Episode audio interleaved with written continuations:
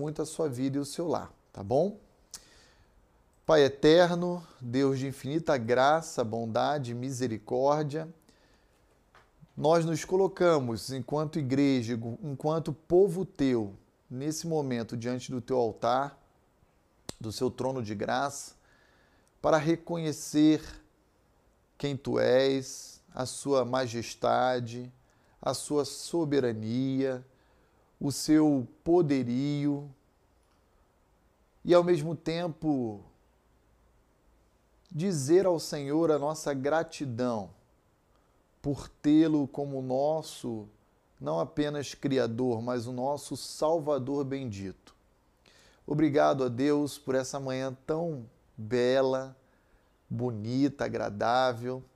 Obrigado pela família, ó Deus, da, as famílias da tua igreja, por cada amigo e amiga, irmão, irmã que nos acompanham, que não são membros da nossa igreja, mas têm estado regularmente conosco aqui no nosso canal.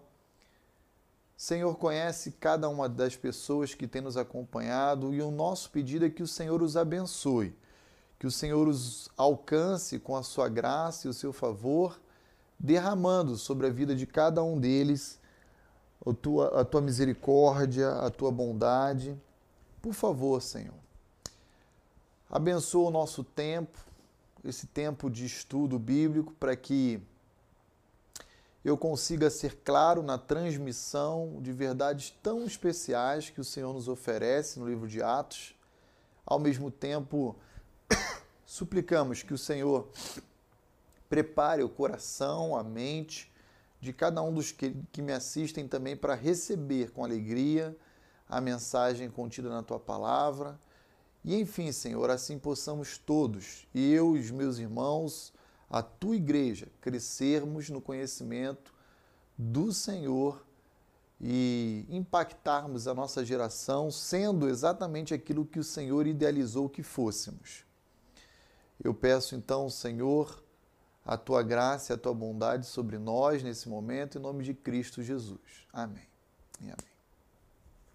Muito bem, queridos, eu quero, como tenho feito a cada manhã, compartilhar dois, dois títulos, duas obras, duas literaturas, para que você possa fazer uso dela.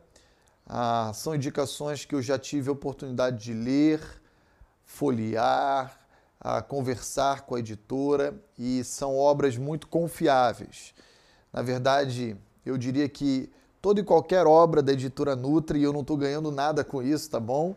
Isso aqui, na verdade, é o desejo de abençoar o reino e a vida dos irmãos que nos assistem.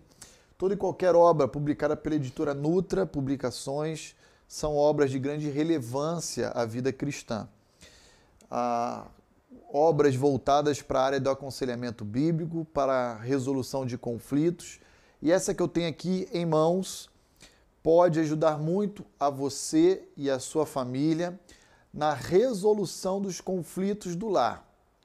O título dessa obra é o seguinte: Os conflitos no lar e as escolhas do pacificador. Então, sempre que há conflitos, ou seja, divergências, há opções que as partes envolvidas podem adotar para a resolução dos, dos conflitos.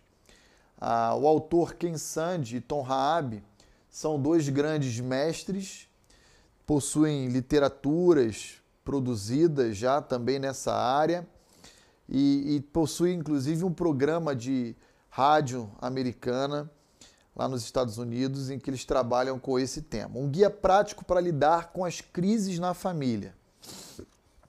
Qual família, qual casamento, qual lar ah, não tem os seus dilemas, não é verdade? Então aqui temos no sumário os seguintes títulos, ó. Famílias que brigam, parte 1. Casamento que busca paz, parte 2. Conflito no familiar, parte 3. Recebendo ajuda, parte 4 e alguns apêndices aqui, como a lista de checagem do pacificador, entre outros quesitos. Então, vale a pena. A Ken Sand tem um ministério americano chamado Peacemaker, que é um ministério de pacificadores, e essa é uma obra singular que vai acrescentar muito à sua vida, a qualidade do seu relacionamento com o seu cônjuge e, e como isso se expressa também diante dos seus filhos ao longo da criação deles, tá bom? Então fica aqui uma indicação de uma obra de muita relevância e na sequência outra obra também da editora Nutra, publicado há dois anos atrás aqui na língua portuguesa no Brasil, chama-se Resolução de Conflitos. O autor é um pastor presbiteriano americano também, Lupriolo, um grande conselheiro bíblico que já escreveu várias literaturas nessa área e, e que, inclusive, eu indicaria para vocês outras literaturas produzidas por ele também, publicada pela editora Nutra, como O Caminho para o Filho Andar, a Ira, são obras desse mesmo autor. E essa obra específica aqui que eu tenho em mãos fala sobre resolução de conflitos, uma compreensão bíblica e as suas implicações para a dinâmica dos relacionamentos. Então, você sabe, porque a Bíblia assim nos diz, que se existem conflitos é porque existem divergências e não existe uma vítima e o outro vilão. Existem duas pessoas que possuem, eu diria, participações nesse conflito, cada um com a sua responsabilidade, a sua parcela de culpa, e a Bíblia tem muito a nos ensinar sobre como devemos lidar, então, com a resolução de conflitos. Temos aqui, ó, parte 1 do sumário desse livro, pré-requisitos para a resolução de conflitos. Queridos, esse livro ele é tão útil que até no meio corporativo, empresarial, você pode ministrar palestras baseada nas sagradas escrituras com um direcionamento de obras como essa, ok? Ah, como gerir conflitos no ambiente corporativo profissional. Temos aqui, ah, embora esse título seja voltado para relacionamentos eh, familiares, conjugais, eclesiásticos, nós podemos aplicá-lo ao nosso dia a dia tranquilamente em diferentes contextos. Parte 2, princípios bíblicos para, aplica, para a resolução dos conflitos. Então, são obras realmente muito valorosas que podem contribuir muito com o seu crescimento. Então, você tem aí ah, essa obra publicada pela editora Nutra, em parceria com a Igreja Batista de Pedras Vivas, em São Paulo, e que vale a pena você ter na sua biblioteca. Ah, pastor, eu, eu não tenho nenhuma dessas obras porque é, eu não tenho necessidade. Ok, se o seu casamento, se as suas relações não, não são surpreendidas por conflitos, diferenças, ótimo. Mas eu estou para conhecer algum relacionamento que, que não tenha esse tipo de é, presença no seio dele, né? A todos nós. Não existe casamento perfeito, não existe criação de filhos perfeita, não existe relacionamentos de amizade ou de comunhão perfeita. A gente sempre tem a presença do pecado ali maculando as nossas relações. E em função disso, nós precisamos então nos habilitar com a palavra de Deus para lidar aí com, com os conflitos, né? com pelo menos a resolução deles. Feitas essas considerações, eu quero então convidar você a abrir comigo a sua Bíblia no livro de Atos, capítulo 4. Nós iremos aprender a ser igreja hoje pela terceira vez. Nós já trabalhamos na segunda metade do capítulo 4 por dois domingos, semana passada e a retrasada, sob esse prisma, essa ótica, esse tema aprendendo a ser igreja, olhando juntos para a oração da igreja primitiva, e nós conseguimos caminhar até o verso 31 semana passada. A partir de hoje, o meu objetivo é concluirmos o capítulo 4, né? Indo do verso 32 ao verso 37. E aí, olhando para o dia de hoje, que é o último domingo de julho, ah, eu fiz uma conta mais ou menos assim, estimada na minha cabeça e por volta praticamente então de seis a sete meses nós estudamos apenas quatro capítulos do livro de Atos. O que eu acho que vai exigir um esforço e uma paciência de você que nos acompanha um pouquinho maior para que a gente possa abordar todo o livro de Atos.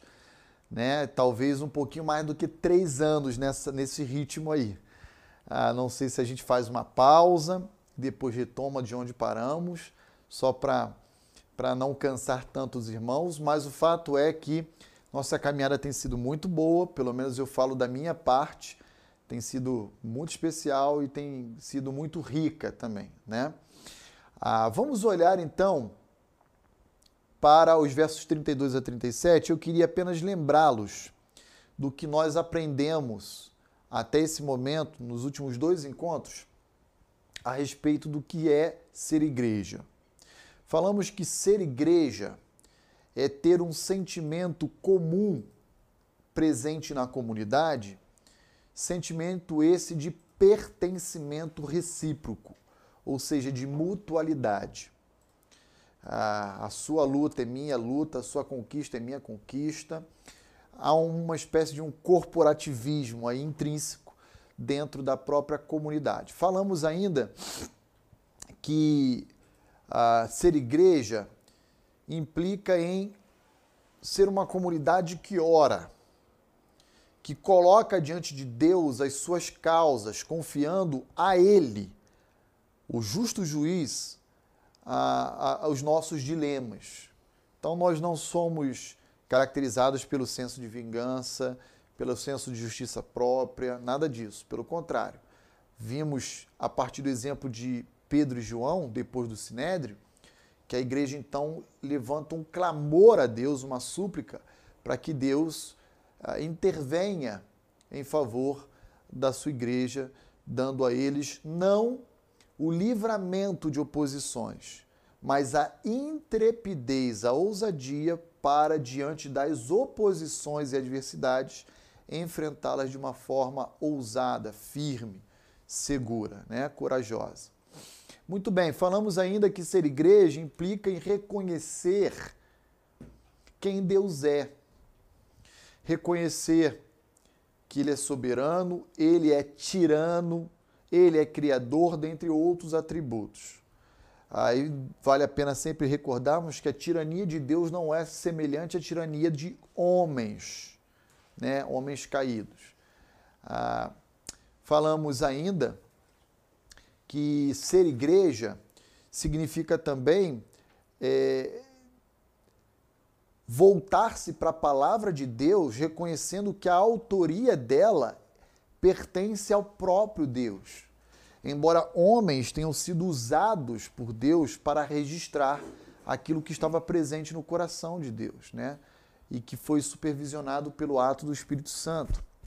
Interessante olharmos que a igreja estudava tanto a palavra de Deus, que no contexto do primeiro século se restringia ao Antigo Testamento, que na sua própria oração a igreja faz uso de textos veterotestamentários diante de Deus.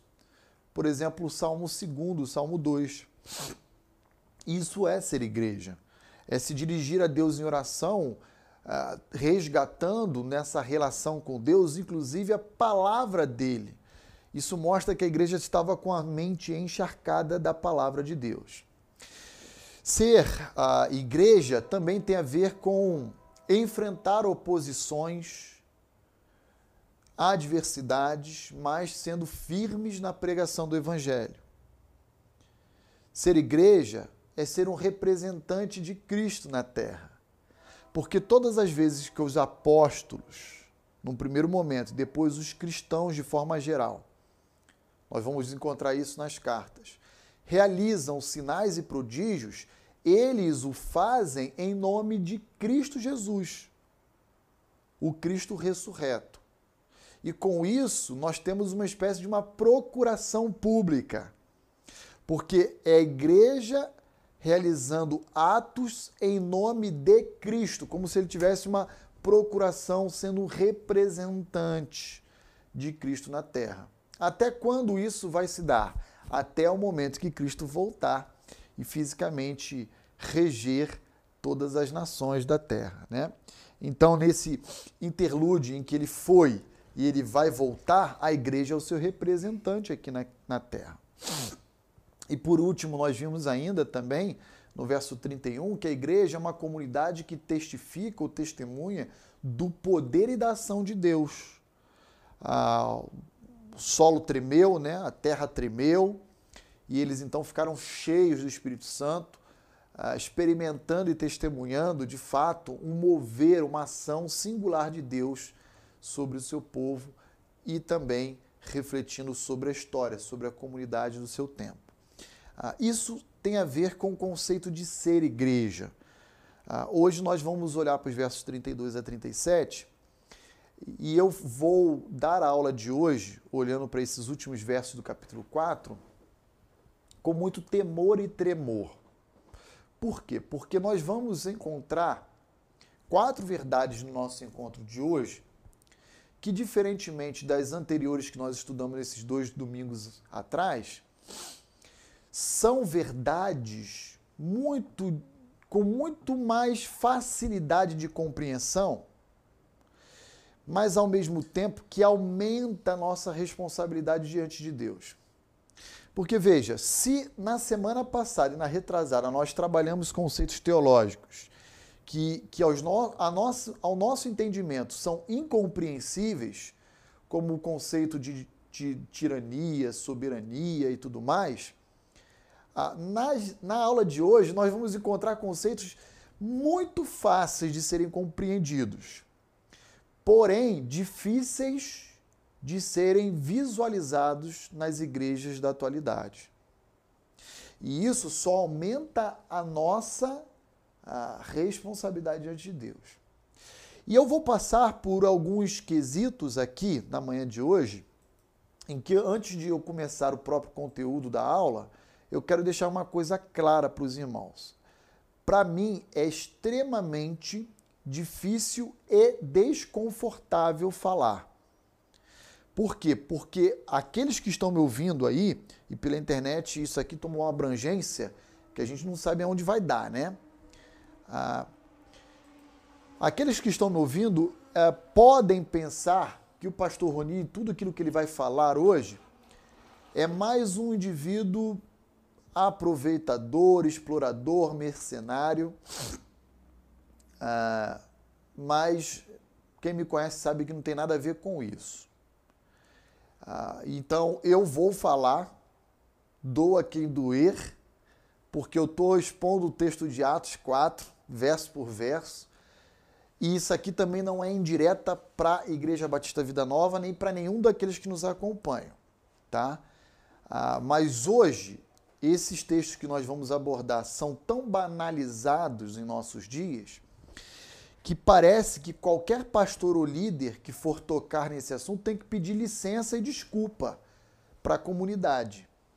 Porque hoje, infelizmente, a massa dos que falam sobre esses assuntos uh, já banalizou e distorceu de uma forma tão grande esses aspectos que nós iremos abordar que uh, até aqueles que são sérios, bíblicos e responsáveis são colocados no meio do saco da, da, da do Valdomiro, do Edir Macedo, de Agenor Duque, de, de, todo, de toda a turma aí que está nesse pacote. Então, resumidamente, o que, que nós vamos falar hoje? Nós vamos falar sobre a característica da unidade da igreja, do alinhamento de entendimento, de pensamento, de visão dela. Nós vamos falar sobre a, a questão da boa mordomia, e a boa mordomia tem a ver com o desprendimento e a liberalidade dos cristãos no que diz respeito aos seus bens. E nós vamos falar sobre a centralidade do evangelho. Então, esses assuntos são extremamente difíceis, porque pode parecer que ou o pastor Roni está falando para mim, está me dando indireta e não tem nada a ver com isso. Ou o pastor Roni fica batendo nas igrejas pentecostais, neopentecostais. Meu objetivo aqui não é isso. Ou o pastor Roni está tá puxando a orelha da igreja Batista Vida Nova. E aí, se é o caso, paciência. A gente precisa se ajustar. Mas o fato é que tudo que o pastor Rony vai falar aqui para vocês é o que Lucas escreveu em Atos capítulo 4 e que começa a se aplicar na vida desse que vos fala. Eu não estou blindado a nenhuma dessas verdades que eu vou expor aqui para os irmãos hoje, tá bom? Então, feitas essas considerações, quero convidar você a abrir comigo em Atos capítulo 4, nós vamos ler os versos 32 a 37.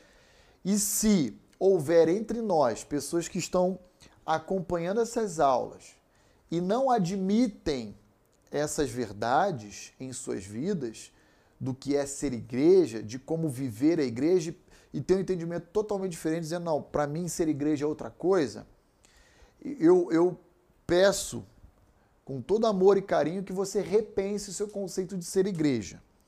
Porque talvez você tenha até experiência de participar de igrejas, mas talvez seja o caso de você nunca ter sido feito parte de nenhuma delas. Ah, porque ser igreja é isso que ah, Lucas está nos ensinando em Atos, ah, agora, especialmente no capítulo 4, tá bom? Então, olha lá comigo. Ó. Da multidão dos que creram, era um o coração e a alma. Ninguém considerava exclusivamente sua nenhuma das coisas que possuía. Tudo, porém, lhes era comum. Com grande poder, os apóstolos davam testemunho da ressurreição do Senhor Jesus. E em todos eles havia abundante graça, pois nenhum necessitado havia entre eles porquanto os que possuíam terras ou casas, vendendo-as, traziam os valores correspondentes e depositavam aos pés dos apóstolos, e então se distribuía a qualquer um à medida que alguém tinha necessidade. José, a quem os apóstolos deram o sobrenome de Barnabé, que quer dizer filho de exortação, levita, natural de Chipre, como tivesse um campo vendendo, trouxe o preço e o depositou ao pé, aos pés dos apóstolos. Muito bem. Então vamos abrir esses versos aí, do 32 a 37, em quatro é, compreensões aí, em quatro blocos que eu quero propor para os irmãos, tá? Primeiro o verso 32, depois os versos 33, depois o 34 e 35 e por último o 36 e 37. Nós vamos seguir essa divisão aqui textual para o nosso estudo. E eu peço, por favor, que nenhum de vocês que esteja nos acompanhando ah, se sinta tolhido de colocar lá no nosso chat as suas considerações, suas dúvidas, para que a gente possa interagir ah, e assim enriquecer o nosso debate, a nossa exposição do texto de Atos, tá bom?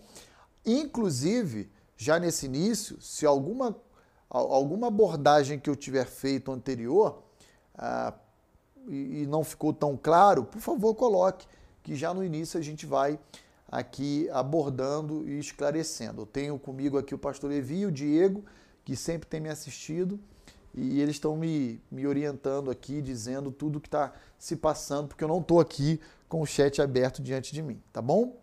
Então olha lá comigo o verso 32. Da multidão dos que creram, eram um o coração e a alma. Ninguém considerava exclusivamente sua nenhuma das coisas que possuía, tudo, porém, lhes era comum. Então, já que a gente está aprendendo a ser igreja, qual é a verdade que temos que aprender na manhã de hoje, olhando para o verso 32? A verdade é essa está aí no seu slide. Ó. Uma igreja saudável é uma igreja que é reconhecida pela sua unidade, pelo seu alinhamento. Existe uma harmonia presente na mente no coração, ou na alma e no coração de toda a comunidade. Eu sei que quando a gente é, olha um texto como é esse de Atos 4,32, isso vai diametralmente se opor à, àquele jargão popular que a gente está bem familiarizado, que diz o seguinte: poxa, mas nem Jesus teve unanimidade. Já ouviu essa, essa expressão? Pois bem, aqui nós temos uma exceção, uma exceção à regra. É verdade que nem Jesus teve unanimidade. Embora a maioria dos judeus e dos gentios quisessem a condenação de Jesus, ainda havia uma minoria bem pequenininha mesmo uh, que queria a absolvição de Cristo. Então, nem com relação a Cristo ele obteve unanimidade. Mas aqui em Atos 4,32, uh, no seio da igreja primitiva, nós estamos falando sim de uma unanimidade. E, e que tipo de unanimidade é essa? Olha para o verso 32 e responde essa pergunta que eu estou fazendo a você. Que tipo de unanimidade é essa que Atos 4,32 nos ensina? Já conseguiu identificar aí? Olha para o próprio texto, fica com o verso 32. Que unanimidade é essa? A resposta é: a unanimidade diz respeito ao senso comum de posse, de propriedade. Então, a, aqueles irmãos da igreja primitiva ali, de Atos 4,32, tinham um só coração e uma alma e tinham o entendimento de que nada do que cada um deles tinha era exclusivamente deles. É isso que o texto está dizendo. E sim de todos da coletividade.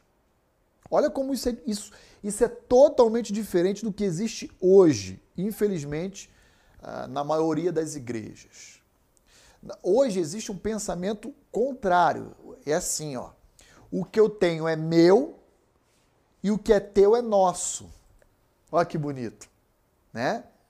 Extremamente, é um pensamento extremamente voltado para individualidade.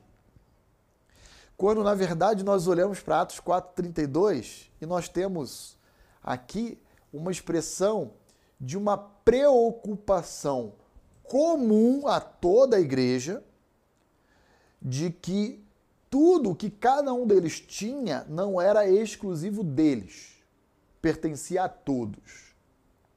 A todos. Ah, de tal maneira que, se algum indivíduo estivesse padecendo, passando por necessidade, era uma reação natural de cuidado que algum cristão que tinha um pouco mais ofereceria àqueles que tinham menos. Aqueles que tinham menos. Então veja aí comigo o que é ser igreja. Verso 32. Da multidão dos que creram então, primeiro lugar, ser igreja, à luz do verso 32, é ser uma comunidade dos que creem na mensagem do Evangelho. E crer é receber pela fé o Filho de Deus como Salvador pessoal na sua vida. É reconhecer que Ele é o nosso mediador entre o Pai e os homens que ele morreu nos substituindo. Isso é crer. Crer é sinônimo de entrega. É, é isso. É depositar a nossa fé no Filho de Deus, como nosso Salvador pessoal. Tá bom? Então, primeiro ponto: ser igreja é ser uma comunidade de crentes, daqueles que crê no Filho de Deus. Há muitos homens que se dizendo, se dizendo crentes dizem, não, eu, eu, eu, eu até creio que, que Jesus era uma pessoa honesta, honesta, era um grande mestre, era o filho de Deus. Mas a pergunta é: o que ele é para você? O que ele representa? Aí faz toda a diferença. Segundo lugar, era um coração e a alma. Aqui nós não vamos entrar naquilo que na doutrina bíblica ou na teologia sistemática nós chamamos de antropologia, no aspecto da composição do ser humano.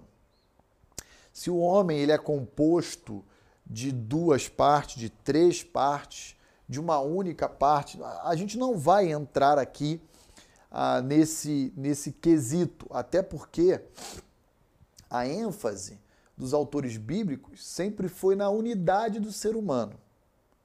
Quando Lucas aqui diz era um o coração e a alma, nós temos aqui uma figura, uma figura de linguagem. Na verdade, não seria bem uma figura de linguagem, é um método literário é, que os autores utilizavam-se, é, chamado endíades. Endíades.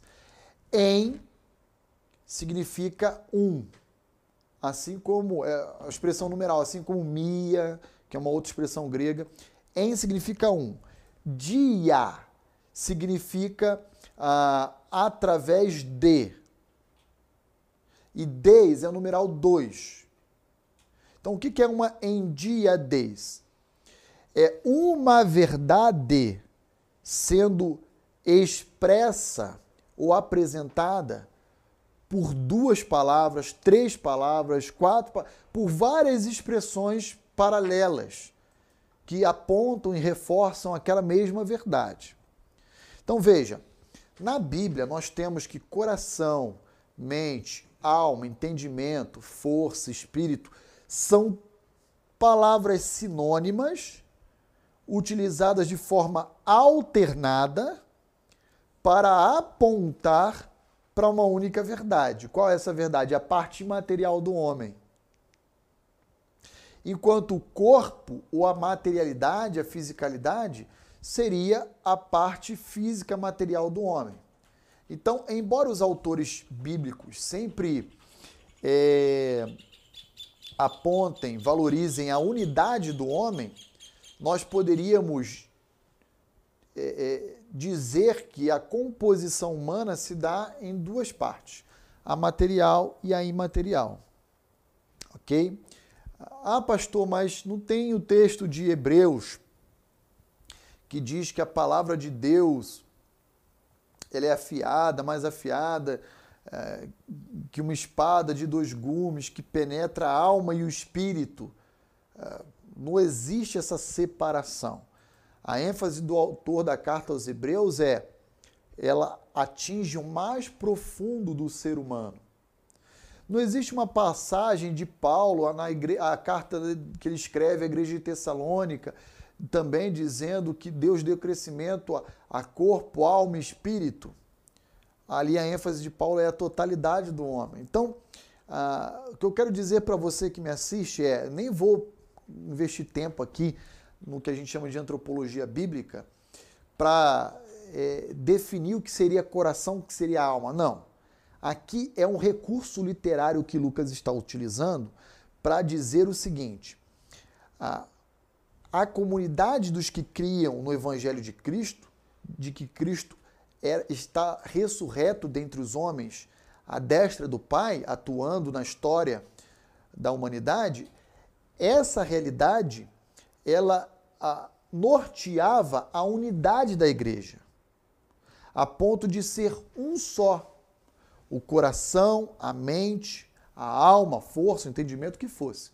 Então, palavras sinônimas usadas de forma alternadas para enfatizar e destacar o quê? A expressão um só, a unidade. Tá bom? Da comunidade. E essa unidade se manifestava perante os próprios cristãos e os de fora pela questão, inclusive, dos bens, porque ninguém considerava exclusivo o que tinha. Isso aqui é, é só meu. Ah, isso aqui é só meu. Não. Isso aqui é meu, porque Deus me, me confiou a gestão dessa propriedade, porém, ela também é sua. E se em algum momento alguém da igreja precisar fazer uso daquilo que não, eu não tenho, que não está na minha posse, mas que foi confiado a alguém do corpo de Cristo, Lucas vai dizer: faça uso, porque é de todos. É de todos. Pastor Roni, mas isso não daria margem? Eu sei que alguns já estão pensando isso que eu vou dizer agora, isso não daria margem para no meio da igreja terem os encostados, os aproveitadores? Daria. Daria margem. Como deu. E em Atos capítulo 5, que é o tema da aula de domingo que vem, a gente vai ver que mesmo numa igreja saudável, há aqueles pontos fora da curva que vão ser tratados por Deus. E a gente está se referindo aqui em Atos 5 a Ananias e Safira. Ok? Ah, mas então uma igreja bíblica saudável também tem presente pessoas que não compartilham dessa visão aí ou que vão distorcer essa visão. É. E aí é que vem a beleza, né? Ah, do, do, do, livro de Atos, que mesmo uma comunidade ideal ali, né, no, no propósito de Deus, desde a sua origem, é uma comunidade marcada pela presença do pecado. Né? Então, Ananias e Safira, o que, que eles vão fazer? Opa, olha só, olha o exemplo de Barnabé, olha a prática da igreja. Eu vou fazer uso para também me engrandecer entre a comunidade, me projetar, para eu me passar por alguém piedoso. E aí ele vai vender sua propriedade, vai reter uma parte e vai dar a outra como se fosse a totalidade do produto da venda. Ou seja, ele vai querer mentir para se autoprojetar perante a igreja. E aí Deus vai falar: opa, a mim você não engana, não. E Pedrão vai sair ali à, frente, né? E vai dizer: ó, por que, que você está mentindo ao Espírito Santo? Por que você permitiu que Satanás colocasse no seu coração esse engano? Então, Deus vai tratar exemplarmente essas pessoas, inclusive. Ah, muito bem. Ah, Ok. Então, como seria, na prática, uma, uma igreja ser reconhecida pela unidade? Eu vou dizer para os irmãos. Na prática, essa igreja ela é reconhecida no seu quesito unidade por meio da disponibilidade dos bens. É assim que Atos 4,32 está nos ensinando. Ah, mas vai ter aproveitador? Pode ter Pode ter, como houve lá em Atos capítulo 5. E se houver, a igreja e Deus vai tratar com os aproveitadores. Fique tranquilo. Agora, os aproveitadores não podem ser desculpa para a igreja não ser uma igreja unida e desprendida nos seus bens. Conseguem perceber a diferença de uma coisa a outra? Ah, muito bem. E, e pastor, me tira uma dúvida. Na velha aliança, que a gente está falando de Atos 2 até os dias de hoje, que é o contexto da igreja. Na velha aliança, haviam pessoas também que eram caracterizadas, marcadas pela unidade? Sim, sim, com certeza. Mas não uma unidade como é com a igreja de Cristo, na nova dispensação. Quer ver exemplo? Abra lá comigo no Salmo 133, um salmo muito conhecido de todos, ok? Abre lá comigo, eu vou ler aqui também o Salmo 133. Como é que era a unidade no contexto uh, de Israel, da velha aliança, no contexto judaico? Era uma unidade étnica, racial apenas e não necessariamente uma unidade espiritual. Jesus e Paulo vai dizer isso em suas cartas no Evangelho que nem todos aqueles que são descendentes de Abraão são descendentes espirituais de Abraão. Então a unidade que havia na velha aliança era uma unidade marcada pelo vínculo sanguíneo e biológico, por ser descendente físico de Abraão. Mas não necessariamente todos os judeus criam criam na promessa do Messias. Muitos, inclusive, eram incrédulos e morreram, foram condenados por isso. Olha lá, Salmo 133, o que nos ensina a respeito de unidade, dentro do contexto da velha aliança. Ó, oh, como é bom e agradável viverem unidos os irmãos.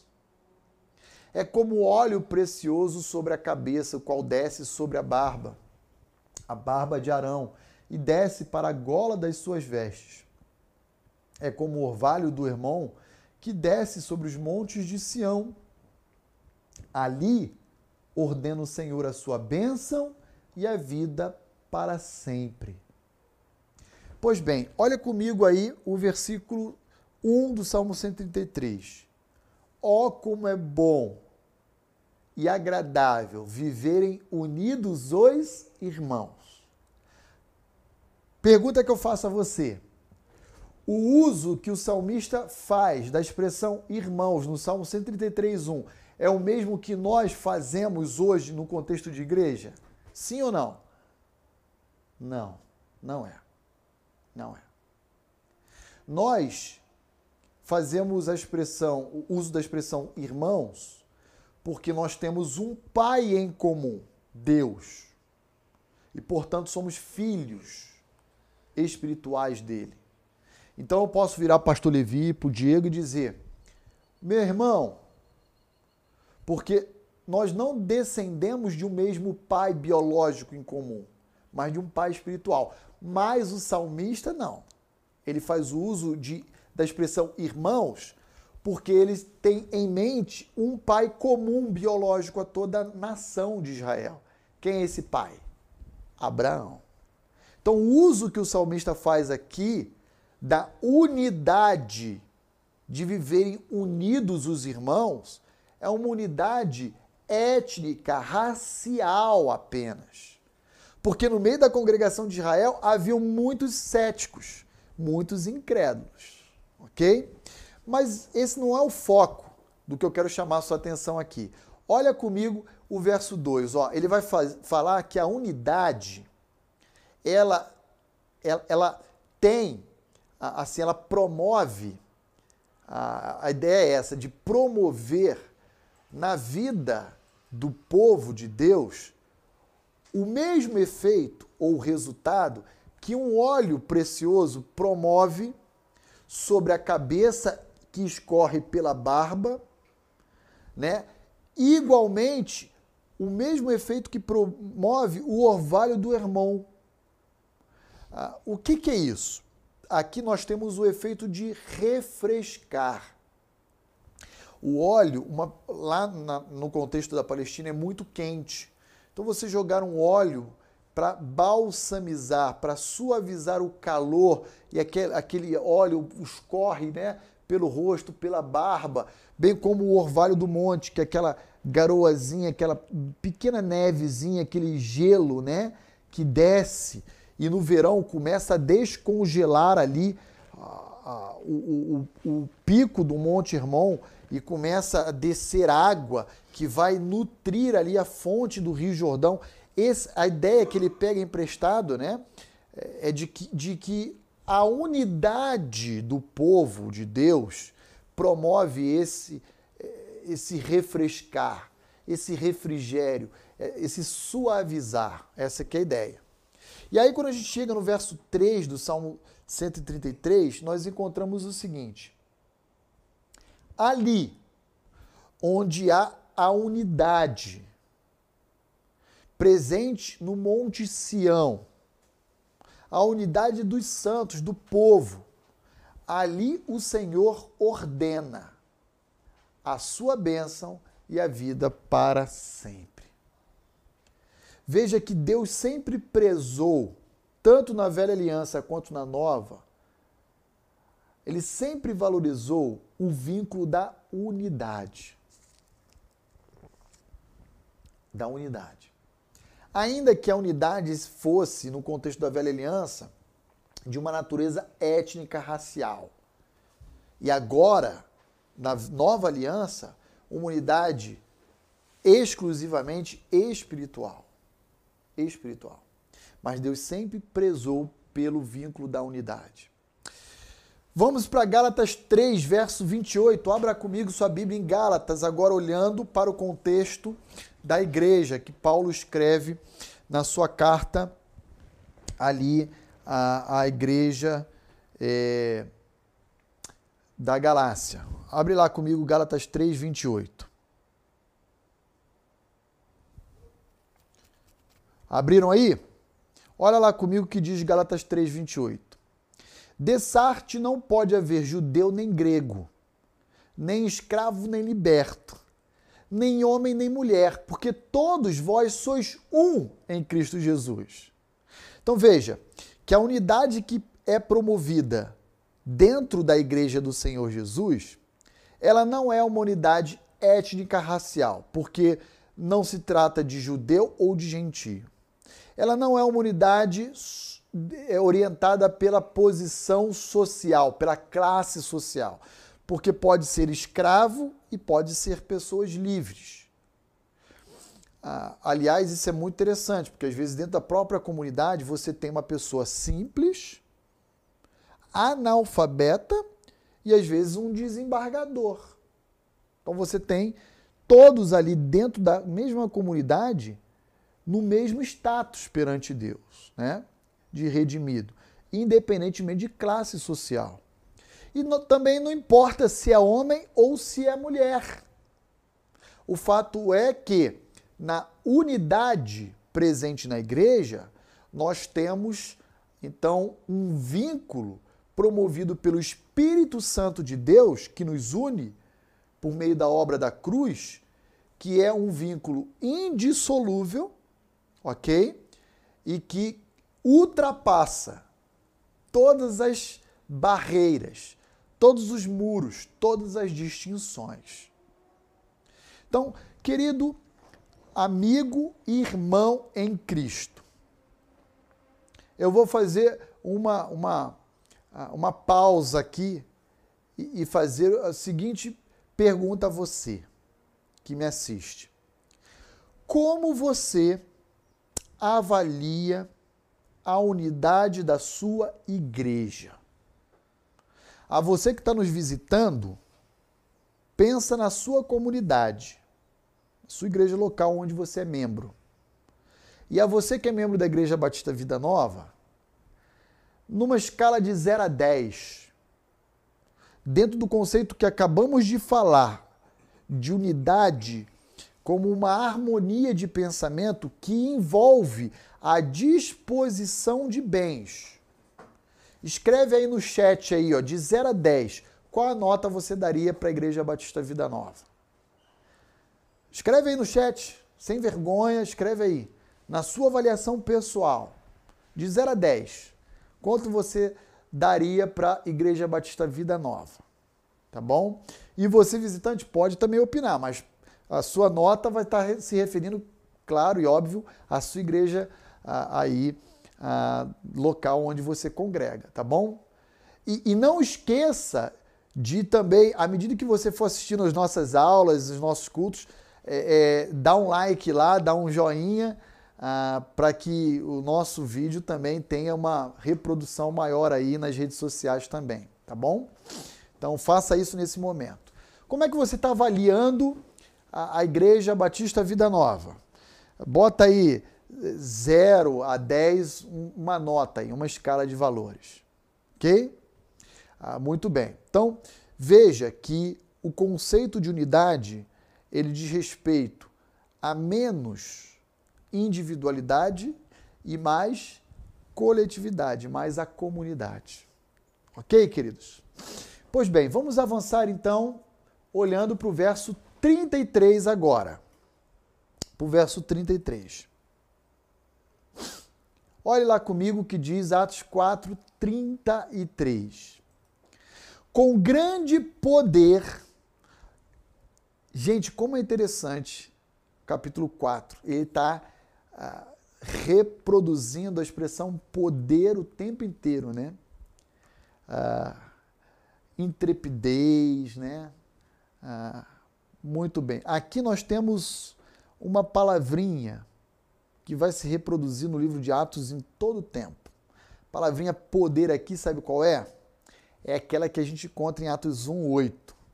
É dinamis. Dinamis. Eu estou aqui com a minha versão a grega aqui aberta, que eu estou acompanhando. Kai dunamei megale. E com grande poder.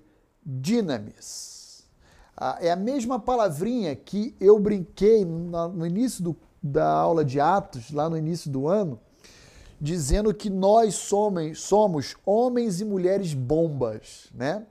Ah, porque nós somos dinamite. A ideia é essa. Vai descer sobre vós poder.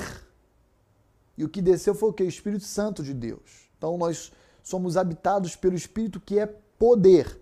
E ser-me-eis testemunhas, tanto em Jerusalém, Judéia, Samaria, até os confins da terra. Então nós somos homens e mulheres bombas nesse sentido, né?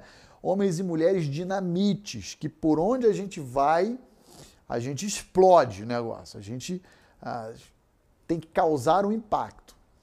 Então, com grande poder, os apóstolos davam um testemunho da ressurreição do Senhor Jesus e em todos eles havia abundante graça.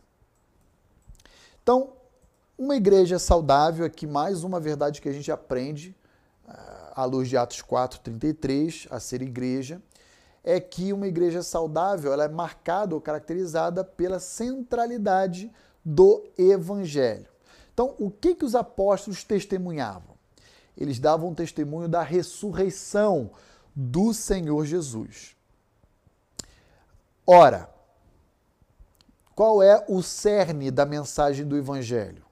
É a ressurreição, a pregação apostólica a todo tempo de respeito à ressurreição de Cristo.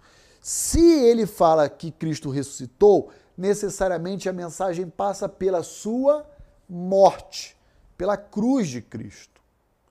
Logo, essa é a mensagem do Evangelho. É a sua vida, sua obra, que culmina na cruz e ao terceiro dia ressuscita, é assunta aos céus e está à destra de Deus. Hoje, ainda hoje, atuando na história de toda a redenção humana é a mensagem do Evangelho. Portanto, uma igreja bíblica, uma igreja saudável, é uma igreja cuja pregação gira em torno, sabe do quê? Da, da centralidade do Evangelho. Hoje, queridos, é muito triste ter que falar isso aqui para vocês, mas muitas igrejas hoje, o Evangelho se encontra na periferia da mensagem que é anunciada nela, nesses púlpitos o evangelho fica orbitando assim, como um satélite, quando no meio da pregação o que temos é o humanismo. São mensagens de autoestima, de autoajuda, de que o homem pode, o homem é capaz. Chega a se tornar até um mantra. Diga ao seu irmão ao lado: você é um vencedor. Aí um olha para o outro: você é um vencedor, amém. Para com isso. Para com isso. Quem venceu é Cristo. Nós somos vencedores porque a conquista dele nos foi atribuída. Mas a questão não é essa. A mensagem que é pregada é: você pode você merece. Você é capaz. Você e você. Existe um trono. Quem está sentado sobre esse trono? Você. Cristo deixou de estar assentado sobre o trono. Cristo teve usurpado a sua glória e o seu trono. Hoje é isso que acontece em muitas comunidades. Gente, eu gostaria de estar errado ao afirmar isso mas não estou errado. Há igrejas e comunidades grandes, grandes, que se prega que Deus é bom. Às vezes não vai falar nada errado. Esse é outro tipo de igreja também. É a igreja do, do evangelho conveniente, que eu chamo. que, que é aquela igreja que vai dizer que Deus é bom, que Deus cuida, que Deus ama, né? Mas, mas nunca prega um livro profético. Nunca prega. Nunca prega. E os crentes ficam nessas comunidades, às vezes, décadas, a vida inteira. Aí sabe o que acontece? Eu vou dizer o que, que acontece. Lembra lá da parábola do, do que constrói sua casa na areia e outra sobre a rocha? Vou te dizer o que, que acontece. O que acontece é que a tempestade vem um dia para todos. Não tem essa. E quando a tempestade vem, a casa que representa a fé do indivíduo desmorona. Desmorona cai por terra na hora. E aí entra em parafuso, em depressão, em crise existencial, questiona se Deus existe, questiona a sua fé e daí por diante. Então você tem diferentes tipos de mensagens sendo anunciadas em diferentes igrejas. Você tem igrejas que literalmente já abriu mão do evangelho de Cristo. Aliás, aquela igreja de Apocalipse, quando nós temos o registro lá em Atos, Atos ó, Apocalipse 3, eis que estou à porta e bato, e, e se você abrir, eu entrarei e cearei, né? Eram igrejas, já no primeiro século, ali no contexto da Ásia Menor, que já tinham deixado Jesus de fora do próprio culto. Aí você vai se perguntar, mas estavam cultuando a quem? A si própria, qualquer coisa, menos a Cristo. Porque Cristo ficou de fora daquela, daquele culto cristão lá. Isso tem hoje? Tem hoje. Nessas, nesses grupos, nesses segmentos, o evangelho nem, nem orbita, ele nem existe mais lá. Nem existe. Mas há comunidades que não chegam a tanto, mas falham igualmente, por quê? Porque não pregam a totalidade do evangelho. O que, que se prega? Que Deus é bom, que Deus é amor, que Deus cuida, que Deus é, é gracioso, mas não, não, não prega, não cuida, não confronta pecado, não prega sobre santidade, justiça. E aí é que eu estou falando. Quando vem a tempestade, a casa rui. E há um grupo pequeno, um grupo muito reduzido, que verdadeiramente prega a totalidade do Evangelho. Com ousadia, com intrepidez, com segurança, com firmeza, dizendo: ó, é, é, os seus atos de justiça são como trapos de imundície. Ainda existe igrejas com, graças a Deus por isso, com esse propósito, com essa mensagem, né? Ainda existe, mas são minorias. Eu diria que dá para contar às vezes na palma da mão.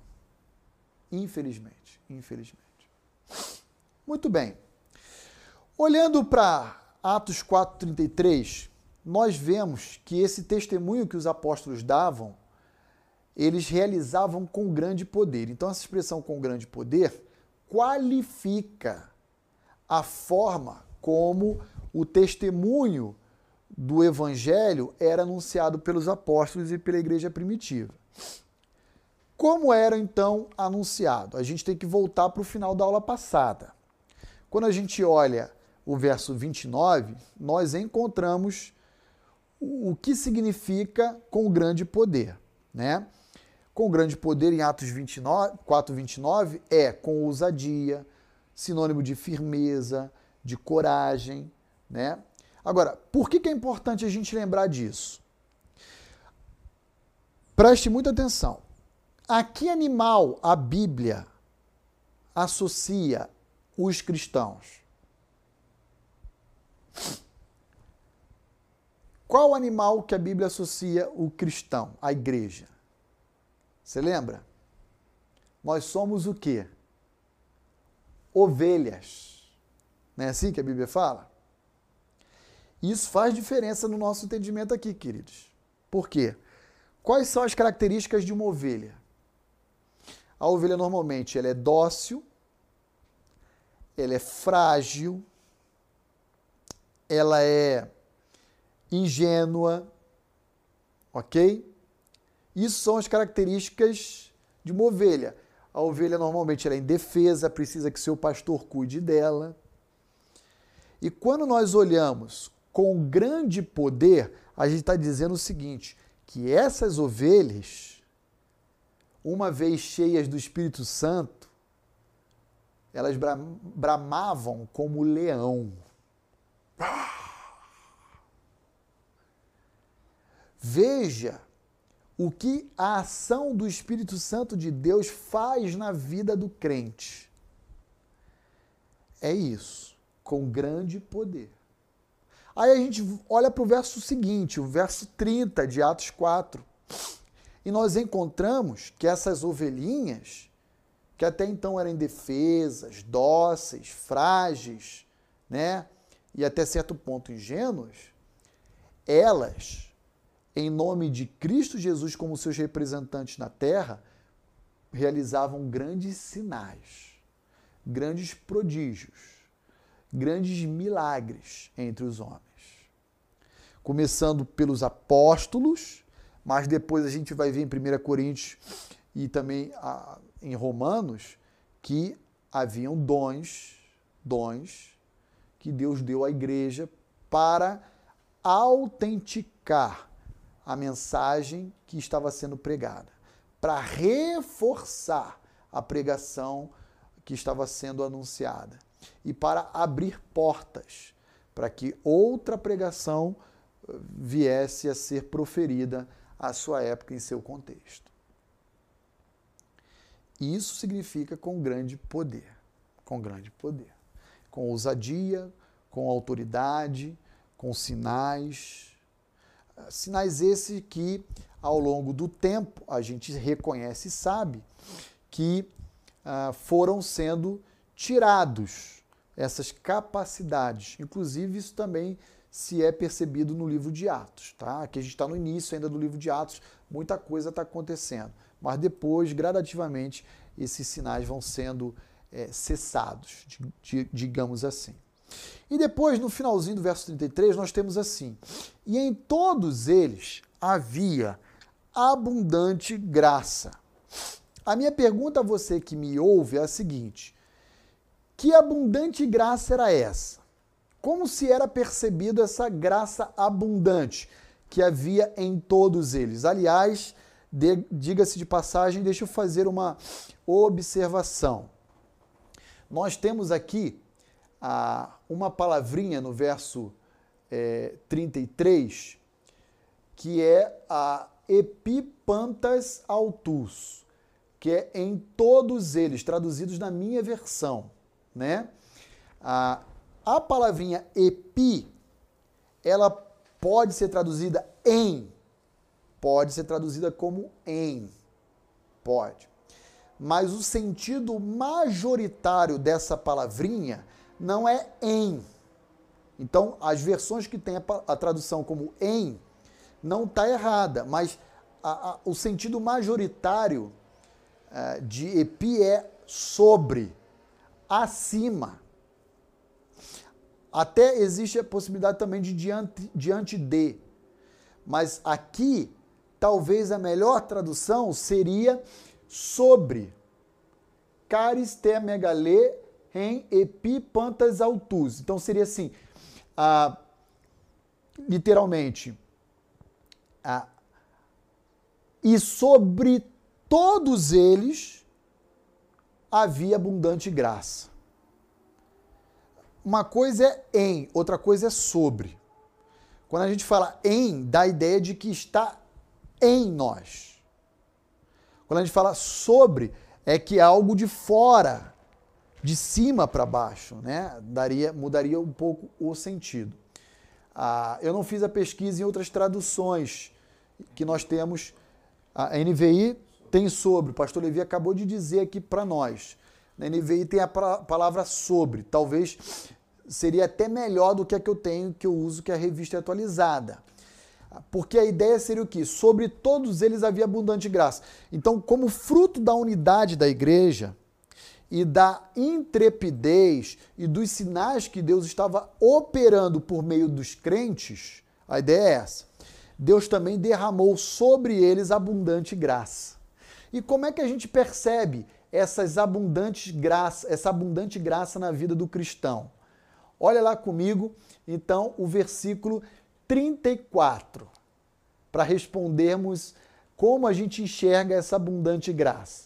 Olha lá pois nenhum havia, pois nenhum necessitado havia entre eles, por quantos que possuíam terras ou casas, vendendo-os traziam os valores correspondentes e depositavam aos pés dos apóstolos. Então veja, que tipo de graça abundante é essa que Lucas eh, se refere em Atos capítulo 4, verso 33?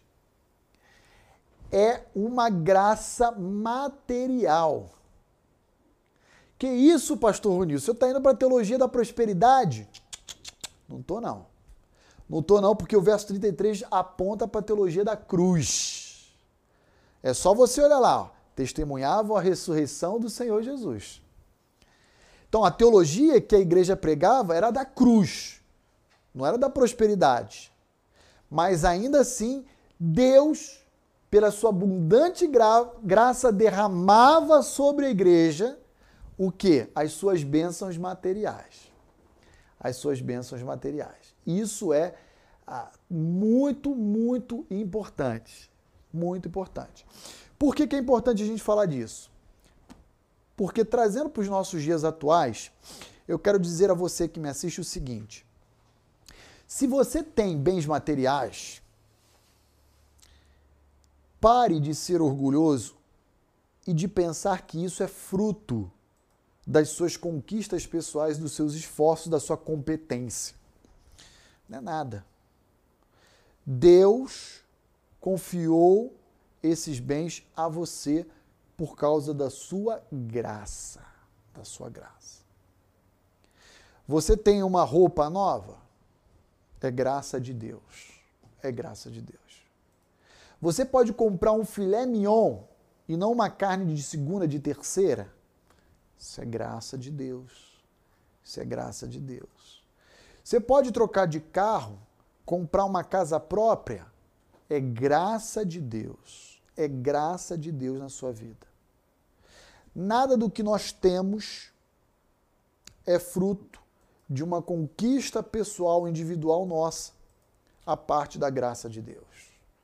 Não se iluda. Deus usa os seus esforços, Deus usa o seu conhecimento, que você obteve, estudou para isso, mas tudo no final de todas as contas depende da graça de Deus. Porque você poderia ter tudo isso, como existem muitas pessoas hoje, inclusive estudadas, capacitadas e não têm sequer emprego. Ah, pastor, mas a carne de segunda não é graça? É graça também. É gra... Tudo é graça. O começo ao fim é graça de Deus em nossas vidas é graça de Deus. Então perceba que, mesmo mediante a teologia da cruz, Deus também, em sua infinita graça, ele também abençoa o seu próprio povo. E não abençoa apenas os crentes de Jerusalém, não. Sabe por que não? Porque vai haver um momento na igreja de Jerusalém que a igreja vai falir. Com o passar do tempo, aqueles que tinham posses, propriedades, começaram a vender as suas terras, o seu terreno e começaram a doar. Vai chegar um momento que a igreja vai estar se empobrecendo, empobrecendo, empobrecendo, que os próprios que tinham lá em Jerusalém começarão a passar dificuldades também. E aí, sabe o que, que Paulo vai fazer? Ele vai, ao longo de algumas das suas viagens, passar por igrejas coletando ofertas para os cristãos de Jerusalém. É isso que nos conta, por exemplo, 2 Coríntios capítulo 8. Então abre lá comigo 2 Coríntios 8, dos versos 1 a 9. 2 Coríntios 8, dos versos 1 a 9, aqui essa parte inicial do capítulo 8. Poderíamos continuar lendo, poderíamos continuar lendo o capítulo 9, que também vai falar sobre essa parte de oferta, de contribuição, na assistência aos santos, tá bom? Na assistência dos santos. Então, olha lá, 2 Coríntios capítulo 8. Também, irmão, vos fazemos conhecer a graça de Deus concedida às igrejas da Macedônia. Porque no meio de muita prova de tribulação, eles manifestaram abundância de alegria e a profunda pobreza dele superabundou em grande riqueza da sua generosidade. Então veja sempre o paralelismo contrastando entre pobreza e abundância, né? Graça sempre presente aí no texto, nas cartas de Paulo. Verso 2: Porque no meio de muita prova de tribulação, eles, os cristãos da Macedônia, né, das igrejas da Macedônia, ah não, perdão, é, é, verso 3: Porque eles testemunho eu na medida das suas posses, e mesmo acima delas se mostraram voluntários, pedindo-nos com muito rogos a graça de participarem da assistência aos santos. Vejam, eles tinham pouco, eles contribuíram acima do que eles podiam e eles suplicaram ao apóstolo Paulo para poderem fazer parte dessa coleta de assistência aos seus irmãos da igreja primitiva. Verso 5: E não somente fizeram como nós esperávamos, mas também deram-se a si mesmos primeiros ao Senhor, depois a nós pela vontade de Deus, o que nos levou a recomendar a Tito que, como começou, assim também complete esta graça entre vós. Como, porém, em tudo manifestais superabundância, tanto na fé e na palavra como no saber, e em todo o cuidado e em nosso amor para convosco, assim também abundeis nesta graça. Não vos falo na forma de mandamento, mas para provar pela diligência de outros a sinceridade do vosso amor. Olha que interessante, Paulo dizendo à igreja de Corinto, né, que era uma igreja vizinha às igrejas da Macedônia. A igreja de Corinto estava na península de Acaia, ali próximo a Atenas. Portanto, tudo ali presente no contexto da Macedônia. Olha o que ele diz. Eu estou dizendo isso a vocês, crentes de Corinto, verso 8. Não por mandamento, não na forma de mandamento. Não é que vocês tenham que obrigatoriamente contribuir, ofertar. Não estou falando a partir do exemplo das igrejas da Macedônia para constrangê-los a ter que ofertar. Não é sob forma de mandamento que eu estou me dirigindo a vocês. Porque a contribuição, as ofertas são voluntárias. Mas eu quero dizer a vocês o seguinte: que é a partir da diligência de outros que a sinceridade do vosso amor é demonstrada. Em outras palavras, não é obrigatório, mas à medida em que vocês contribuem voluntariamente, isso demonstra o amor que vocês possuem pela Igreja de Cristo e o amor que vocês possuem pelo próprio Deus. Então veja, não é obrigatório. Não é. Mas se vocês não fazem, uma coisa vocês estão demonstrando. Que coisa é essa? A falta de amor a Deus e amor à sua, à sua igreja, aos seus irmãos. E, e mais uma vez, o fundamento da contribuição e das ofertas era a própria unidade da igreja. Essa harmonia de pensamento, essa preocupação pelo bem-estar dos outros. Eu digo à Igreja Batista Vida Nova e reforço reitero nesse momento.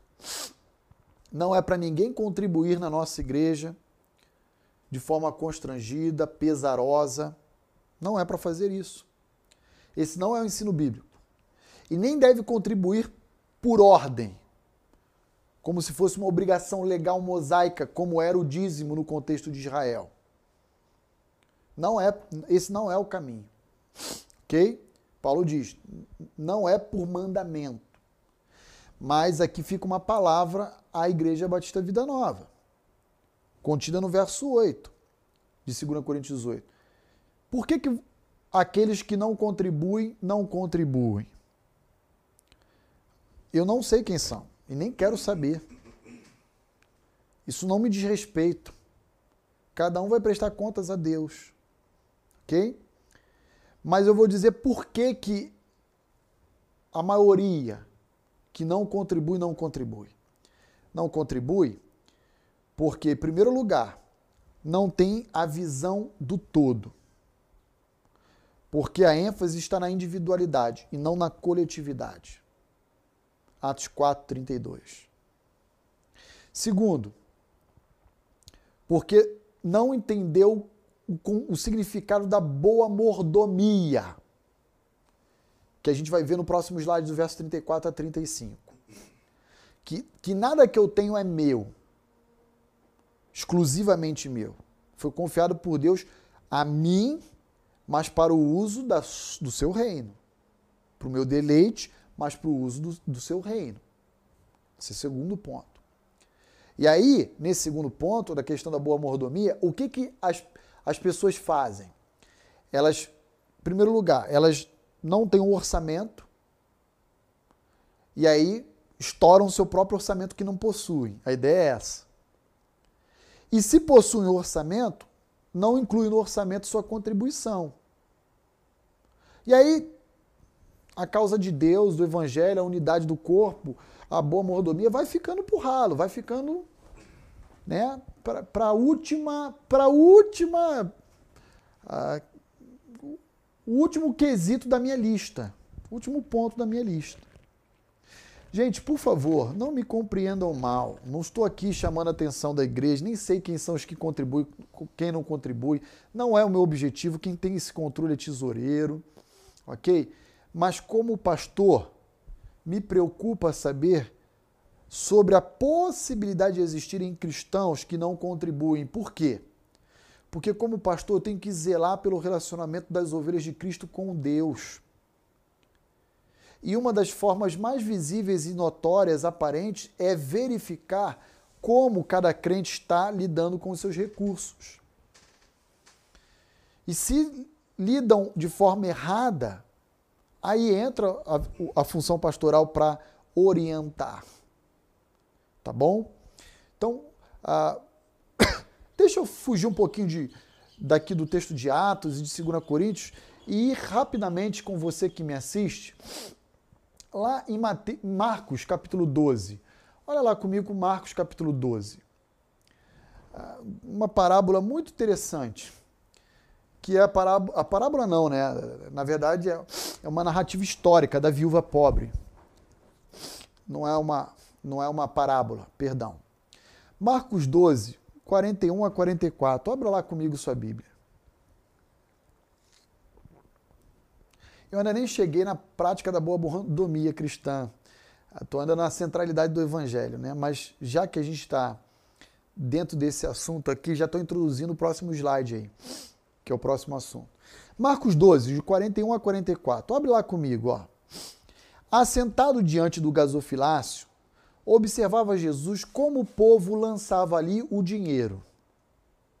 Então, vinham os ricos, os melhores, financeiramente, iam lá no gasofilácio e depositavam ali sua oferta, né, sua contribuição. Ora, muitos ricos depositavam grandes quantias. Vindo, porém, uma viúva pobre, depositou duas pequenas moedas correspondentes a um quadrante. E chamando os seus discípulos, disse-lhes: Em verdade eu vos digo que esta viúva pobre depositou no gasofilácio mais do que o fizeram todos os ofertantes. Ora, por que, que ela ofertou mais do que todos os demais? O verso 44 vai responder para mim e para você. Porque todos eles ofertaram do que lhe sobrava. Ela, porém, da sua pobreza, deu tudo quanto possuía, todo o seu sustento. A questão aqui da proporcionalidade é algo gritante. Numericamente, os judeus poderiam dar, sei lá, 100 denários, 500 denários que, que seria isso comparado a duas moedinhas? Um valor numericamente absurdamente superior. Contudo, o que, que é 100 denários, 500 denários para uma renda de, sei lá, 50 mil denários? Não é nada. Às vezes é 1% ou menos. E aí o que Jesus está dizendo é: não se apeguem à quantidade, mas à forma como cada um contribui. Vejam, olha só. Eles, verso 44, deram do que sobrava. Então eles pegavam no orçamento deles, eles pagavam as contas, eles pagavam não sei o quê. Ah, sobrou isso aqui. Ah, vou dar uma parte, então vou contribuir. Isso não é prioridade. Isso é sobra, é resto. Não é o que o pastor Rony está pensando, é o que o texto diz, verso 44. Expressamente, é da sobra, é do resto. É por isso, por exemplo, que Deus não se agradou da oferta de Caim, mas se agradou da de Abel. Por quê? Porque diz lá no relato de Gênesis capítulo 4 que Abel tomou para ofertar ao Senhor as primícias. E é por isso que o livro de Provérbios vai dizer: honre a Deus com as primícias. E Caim? Caim pegou de qualquer forma lá do que sobrou, do, do resto. Ofertou a Deus de qualquer maneira. E por isso Deus se agradou da oferta de Abel e não se agradou da oferta de Caim. Queridos, a gente tem que mudar a nossa concepção de contribuição. A gente tem que fazer a nossa contribuição em primeiro lugar. Eu vou dizer para você a minha experiência de vida. A sua é você com Deus, mas a minha sim. Eu recebi o meu sustento, o meu salário, a minha renda. No mesmo dia, no dia seguinte, eu já contribuo ao Senhor. Faço minha transferência, faço meu, meu, meu DOC, meu TED, o que for, eu faço minha transferência e contribuo. Eu e minha família. Antes mesmo de pagar minhas contas. Esse é um princípio que eu adoto na minha família. Se você não quer adotar, é você com Deus. Agora, eu espero que você não adote o princípio dos judeus praticados ali na narrativa da viúva pobre. E qual era aquele princípio? O princípio da sobra, do resto. Do resto. É simples. Olha para Malaquias. Qual era o tipo de oferta que o povo dava ao Senhor? Ovelhas mancas, doentes, cegas. Deus fala: vocês querem que eu me agrade disso e ainda reclamam porque estão dizendo que contribuem. Estão de brincadeira comigo. Pega esse tipo de oferta e oferece ao teu próprio governador humano para ver se ele vai se agradar disso. A questão não está apenas no contribuir, mas na forma de como contribuir. E aí Deus fala: não tenho prazer em vocês. A vontade que eu tenho, isso está lá no livro de Malaquias, não é a cabeça do pastor Roni, não. É de pegar excrementos e jogar na cara de vocês.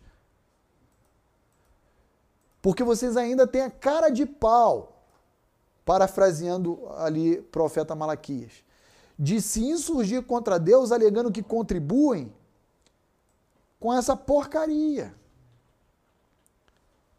Mas vocês não têm coragem de fazer isso com o governador de vocês humano. Porque se fizer isso com o governador humano de vocês, ó, pescoço vai rolar. Mas comigo há um senso de impunidade. Há um senso de postergação, de procrastinação. Eu posso fazer isso com Deus isso depois. Porque Deus é amor. No fundo, no fundo é assim que a maioria dos crentes pensam. Precisamos reavaliar se a gente quer ser uma igreja saudável precisamos avaliar.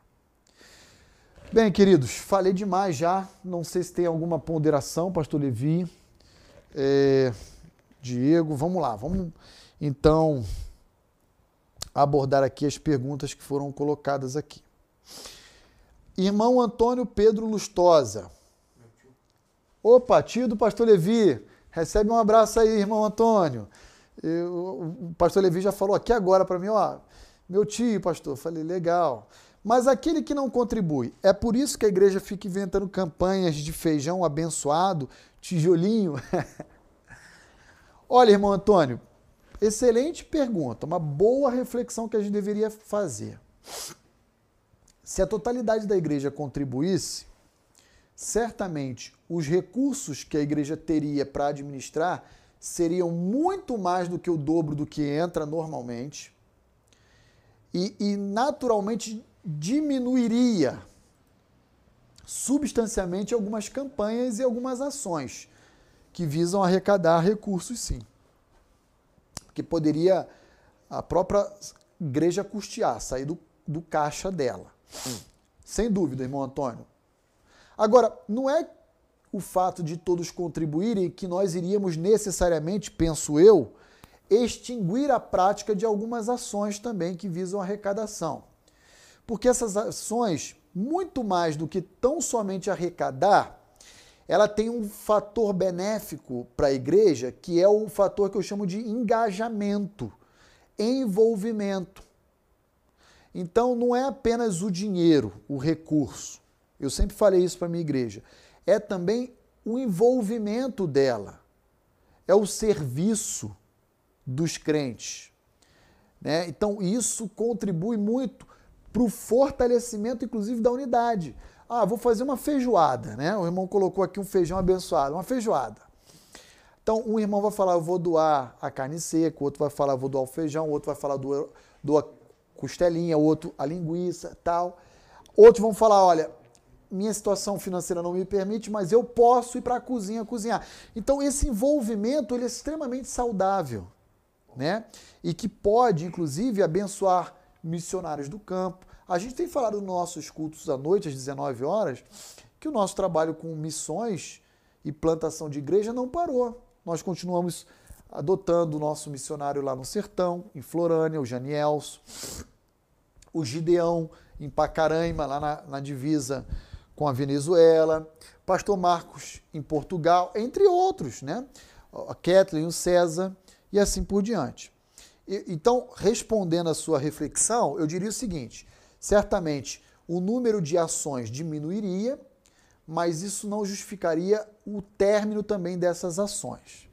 Não sei se ele estava se referindo exatamente a isso, porque eu acho que ele está se referindo talvez mais às igrejas pentecostais, que é tipo a campanha do Ah, ok o pastor Levi está tá falando que talvez o contexto da pergunta do irmão Antônio tenha a ver mais com os grupos neopentecostais, pentecostais, que fazem uso desses mecanismos aí para angariar também recursos financeiros, é, de formas às vezes até as mais bizarras possíveis, né? Tem a corrente do, do cordãozinho, da água ungida, aí dispenso comentários. Essa turma aí não merece nem a, a minha consideração, eu diria. É, o Valdomiro foi indiciado pelo Ministério Público de São Paulo com a, o discurso de estelionatário, na verdade, né? De, de que ele tinha uma semente de feijão que curava as pessoas do coronavírus. Vai, vai ver. Eu vi uma matéria no G1 falando que ele foi indiciado pelo Ministério Público lá, denunciado crime de estelionato. Gilvan, Gilvan lá do Rio de Janeiro. Um forte abraço lá para Realengo, Gilvan. Pastor, em 2 Coríntios capítulo 9 a 12, diz que não temos mais que dar o dízimo, mas dá com alegria o que o coração pede, pois isso agrada a Deus. Por que a maioria das igrejas permanece com o dízimo hoje? Boa reflexão, ô Gilvan. Em primeiro lugar, porque existe uma confusão na maioria dos líderes entre o que é Israel e o que é igreja. Ah, muitos não conseguem compreender a nova dispensação. Igreja é um outro povo de Deus, sob uma outra aliança, uma outra dispensação, uma outra forma de Deus lidar.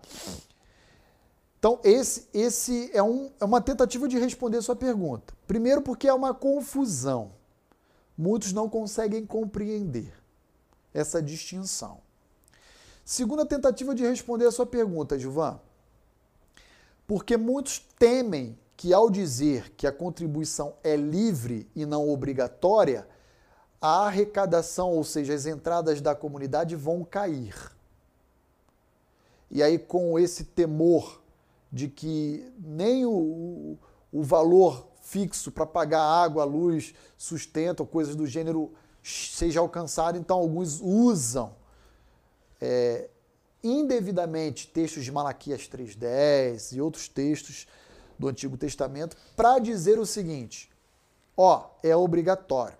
Conheço igrejas que de púlpito fazem distinção no discurso a separação entre igreja e Israel, mas na hora da contribuição chamam de dízimo e diz: olha, você tem que dizimar, né? Ah, trazei todos os dízimos à casa do tesouro. Quer dizer, Para mim é manipulação. É temor a homens, é medo. Enfim, sei lá qual é a, o adjetivo que a gente pode utilizar aí. O fato é, Gilvan, que a gente tem que ter a compreensão exata de que no Novo Testamento não existe a incidência no Novo Testamento da expressão dízimo. Existe sim contribuição, oferta, coleta, assistência aos santos pobres. Isso existe. E sempre que a gente olha, como você bem mencionou lá em 2 Coríntios 9, essa contribuição ela tem que ser livre, espontânea, natural. Paulo diz: cada um contribua segundo o que propuser no seu coração, não por constrangimento, mas com alegria. Deus ama quem dá com alegria. A ideia é essa. E aí a gente tem que também reconhecer que o nosso coração ele foi regenerado, mas ele ainda guarda marcas da nossa corrupção. E aí o meu coração sempre tenta dizer que não é preciso contribuir. Por quê? Porque a ênfase está na individualidade, não na coletividade, mais uma vez. E a gente tem que lutar né, com o nosso coração o tempo inteiro. Então, que eu quero dizer para todos que me assistem é o seguinte: tenho que contribuir segundo o que eu propuser ao meu coração, mas um coração regenerado, não um coração corrupto, lá de Jeremias 17, 9, 9 e 10, tá bom? Então, Gilvan, é, é uma consideração importante que a gente precisa fazer sim, tá bom? Ah, pastor, eu tenho a convicção na minha mente de que eu tenho que contribuir, mas o meu coração luta. Então você vai contribuir por obediência, até que você é, tenha teu coração vencido, superado nessa área. Agora, má administração financeira, nada disso justifica não contribuir. E queridos, por favor, não entendam mal. Isso não é o pastor Roni que pensa. É o texto que a gente acabou de ler de Marcos 12. É, querer, é, é direcionar a contribuição do que sobra. E esse ensino é de Cristo aos seus discípulos, não é do pastor Roni, não é invenção dele. Se eu quiser, escute o que eu estou dizendo para você, contribuir do que sobra, nunca vou contribuir. Eu, pastor Roni, sabe por quê? Porque sempre vai ter coisas que eu vou estar comprando que eu não tinha planejado, que eu vou estar gastando dinheiro e paciência, né? Então, eu tenho que dar das minhas primícias. Esse é o princípio veterotestamentário, não a norma, não a lei. O princípio é priorizar Deus e o seu reino. É assim que agrada ao Senhor. Tá bom? Ah, muito bem. Muito bem. Ah, eu queria saber uma coisa antes de prosseguir. Os irmãos colocaram nota lá no chat sobre a unidade? Ok. Quais foram as notas lá que os irmãos colocaram lá? Diz aí para mim, pastor Evi, as, as, mais variadas aí. Sobre unidade. 10, 6. Opa, tivemos 10? Teve. Amém. 10, 6. Opa, 6? 8,75. 8,75. 5, 7. Vamos fazer o seguinte, vamos pegar a média, tá? E aí depois a gente vai fazer a soma e, e dividir pelo número de notas aí colocadas e aí a gente vê mais ou menos em que patamar nós nos encontramos. Agora, para cada quesito da nossa aula, eu vou pedir que você coloque sua nota. Então, eu queria que você colocasse agora também aí no, no chat, né, e desse um like lá no, no nosso vídeo, o seguinte quesito. 0 a 10, qual é a avaliação que você tem a respeito da centralidade do evangelho na nossa igreja? Tá bom? Sem, sem medo, sem parcialidade, é, seja sincero e honesto, como você foi no quesito unidade, tá bom? Então coloca já no chat aí uma nota de 0 a 10 para o quesito centralidade do evangelho. Eu vou prosseguir então agora para os versos 34 a 35. Tem que correr por causa do tempo. Muito bem. Pois nenhum necessitado havia entre eles, por quantos que possuíam terras ou casas, vendendo-as, traziam os valores correspondentes e depositavam aos pés dos apóstolos. Então se distribuía a qualquer um à medida que alguém tinha necessidade. Em primeiro lugar, o que nós temos aqui? Nós temos que uma igreja saudável é uma igreja reconhecida pela boa prática da mordomia cristã. Ok? A prática do desprendimento, da liberalidade, do dividir, do compartilhar o que possui. Nada é exclusivamente meu. Tudo é nosso. A ênfase de uma igreja, e é aqui que eu estou enfatizando com os irmãos, de uma igreja saudável, não reside ah, no que eu tenho, mas no que todos possuem. De forma que todos devem usufruir, até mesmo aqueles que têm menos, tá bom? Ah, e, e diante daqueles que têm mais. Ah, muito bem. Observe aí, a assistência, nos versos 34 e 35, nos mostra o seguinte: que ela não era igualitária, mas proporcional. Se distribuía cada um, eh, se distribuía qualquer um à medida que alguém tinha necessidade. Portanto, uma família com sete pessoas recebia naturalmente algo ou uma quantidade muito maior do que um casal sem filhos. Então, a assistência ela era proporcional e não igualitária. Tá bom? Então, quem tinha mais necessidade recebia mais, diante daqueles que tinham menos necessidade recebiam, portanto, menos. Ah, como a graça de Deus, aí olhando para esse texto, supria a necessidade daqueles que tinham menos? Resposta: através da vida e dos bens da própria igreja, dos próprios cristãos. Gente, me dá um negócio quando às vezes eu ouço pessoas falando assim: ah, vamos fazer um, um, uma programação na igreja? Vamos. Ah, então tem que ver com o tesoureiro quanto que a gente pode gastar. Não. Não tem que ver com o tesoureiro. Pegue o grupo que vai fazer essa programação, faz uma vaquinha. Faz uma vaquinha. Por que, que tem que ver com o tesoureiro? E às vezes pessoas que eu imagino que nem contribuem querem pedir que a igreja custeie. Eu não sou contra a igreja custear programações da igreja, de discipulado, evangelístico, missões, nada disso. Mas a gente tem que parar e quebrar com aquela, ideia de que toda a programação da igreja é a igreja que tem que custear. Tem que sair do caixa da igreja. Poxa, a gente está vendo aqui que quem abençoa são os crentes.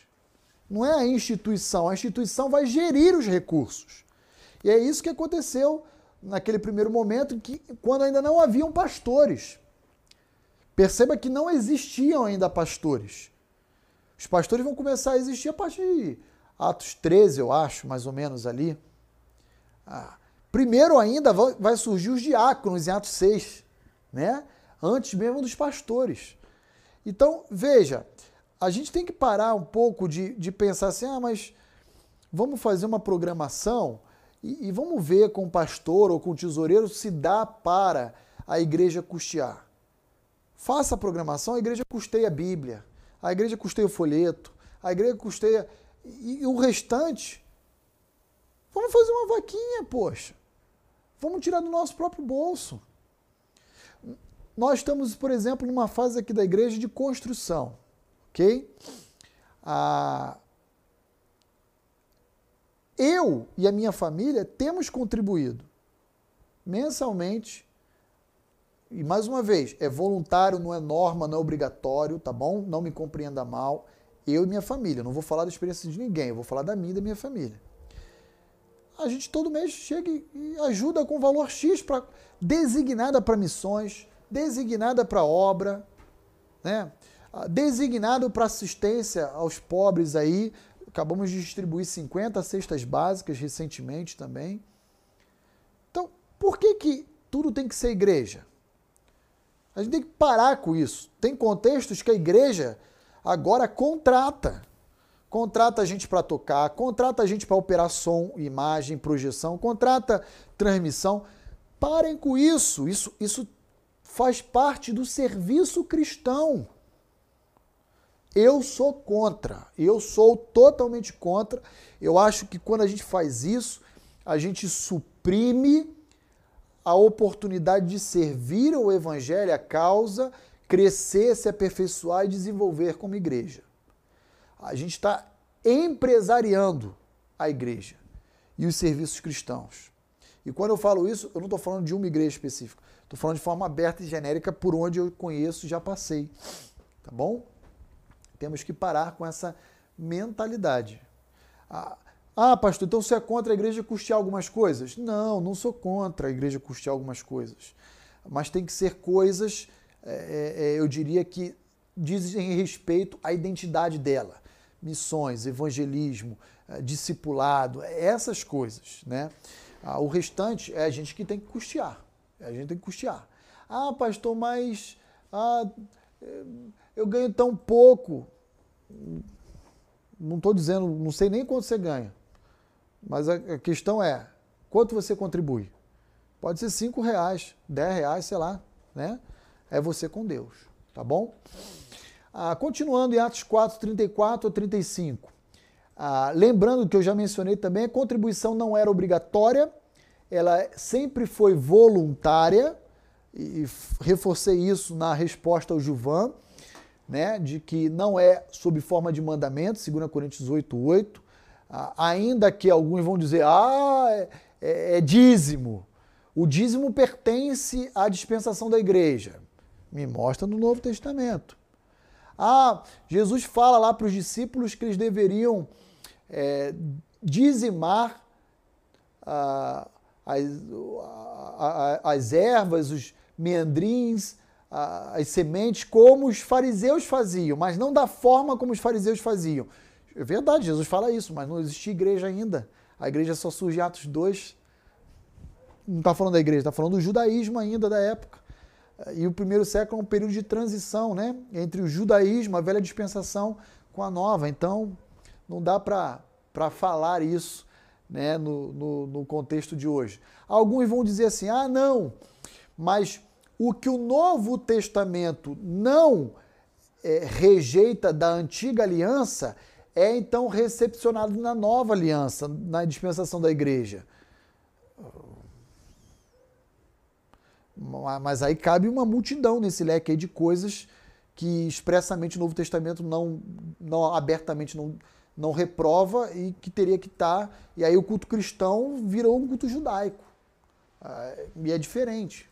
Então é, é, muita, é muita incoerência nesse ponto aí, tá bom? Ah, muito bem, muito bem. Deixa eu avançar aqui com os irmãos um pouquinho mais.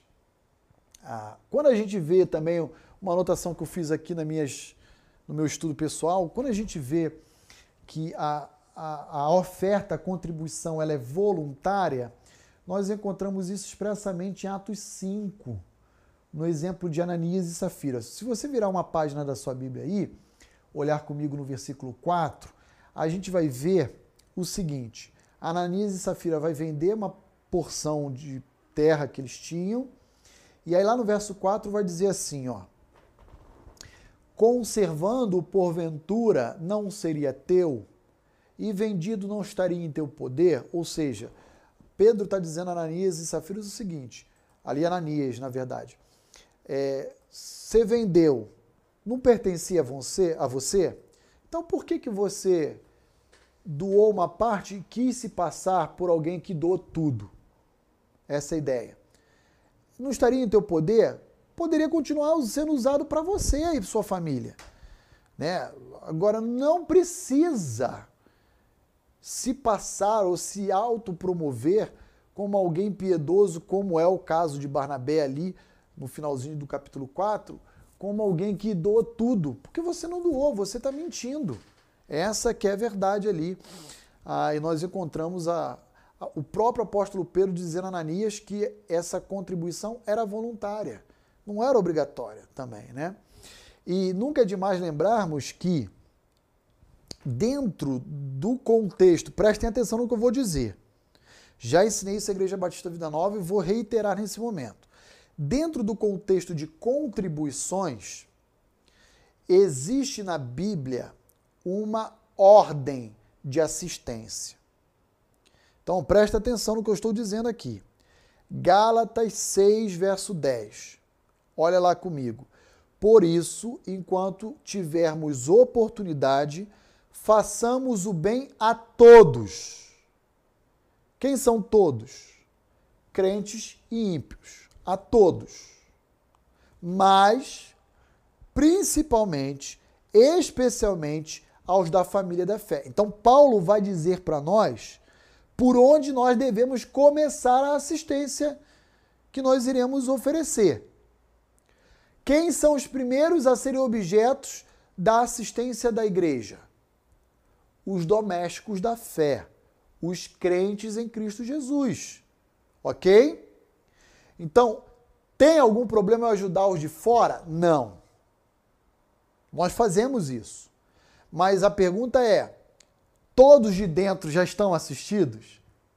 A resposta necessariamente tem que ser sim, antes de eu começar a estender o apoio e assistência para os de fora. Então preste uma atenção no que eu vou dizer aqui, Igreja Batista Vida Nova. Nós estamos assistindo pessoas que não fazem parte da nossa igreja. Com cestas básicas, às vezes para comprar, até com dinheiro para comprar fralda para criança, leite, enfim. Nós estamos fazendo isso. Estamos fazendo isso nesse momento. Porque estamos entendendo que todos os crentes membros da nossa igreja estão assistidos e ninguém está precisando de nada. Se houver alguém da nossa igreja, por exemplo, que esteja necessitando, avise. Pare com a bobagem de ficar constrangido com vergonha. Avisa, avisa seu líder de grupo pequeno, avisa o pastor Levi, avisa o pastor Roni, avisa. Porque nós não queremos assistir aos de fora sabendo que tem gente dentro carecendo. Isso jamais vai acontecer aqui. Isso é um ponto. Outro ponto. Podemos assistir os de fora? Podemos. Nós temos assistido. Algumas pessoas da nossa igreja vêm, me ligam e falam, pastor, me escreve no WhatsApp, posso assistir o meu vizinho? Posso assistir amigo meu do trabalho? Vem aqui, a gente dedica cestas básicas, procura saber qual é o, a necessidade e a gente assiste. Agora, pastor Roni, eu posso ser um parceiro mensal na assistência da Legião da Boa Vontade? Não, não pode. Ah, mas eu não posso assistir os ímpios? Pode. Mas eu não posso ser um adotante lá do, da Legião da Boa Vontade? Não. Por quê? Porque eles são espíritas. Então não é o caminho. Assistir pessoas, que é uma boa finalidade, mas da forma errada. Pela maneira incorreta, pelo meio errado. Então você quer pegar e doar lá para o hospital das crianças, do câncer. Você pode fazer. Mas você não pode guardar identidade e associação com entidades, ainda que sejam filantrópicas, de cunho religioso ou ideológico contrário às Sagradas Escrituras. Estou me fazendo entendido, irmãos? Porque a gente não pode guardar é, é, é, associação, identificação com esse grupo. Existem hospitais cristãos que você pode ajudar, existem colégios confessionais, existem orfanatos, lar de idosos, existe tudo isso aí cristão. Por que ajudar ao não cristão, ok? Ah, com uma proposta religiosa contrária a que cremos. Não tem não tem é, justificativa para isso. Aqui eu faço uso, inclusive, de uma famosa lei da economia. Aqueles que são formados em economia conhecem bem essa lei, que é chamada de lei da oferta e da demanda. Que, que significa essa lei? A gente tem um recurso limitado para uma demanda ilimitada. Então, em algum momento, vamos falhar. Qual é o momento que nós vamos falhar? Espero eu que aqueles em que ah, estiver esgotados os recursos que possuímos depois de assistir aos seus e aos seus de fora. Aí depois a gente assiste os demais. É assim que a Bíblia fala. Ok? Tá bom? Mais alguma dúvida, consideração? Nada? Tá bom. Então a gente vai concluir com o último slide aí, que é a partir do exemplo de Barnabé.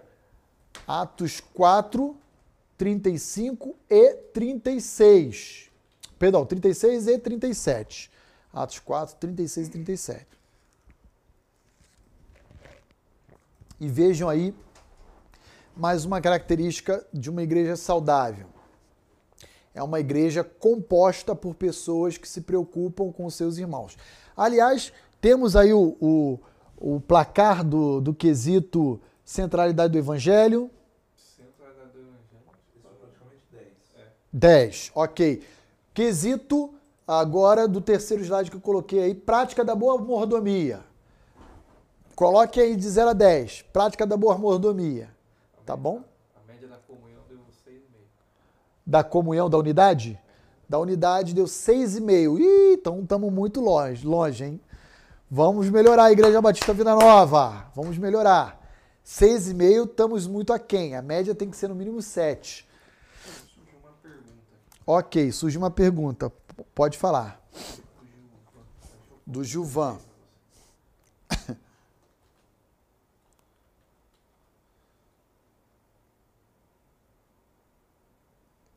Ok.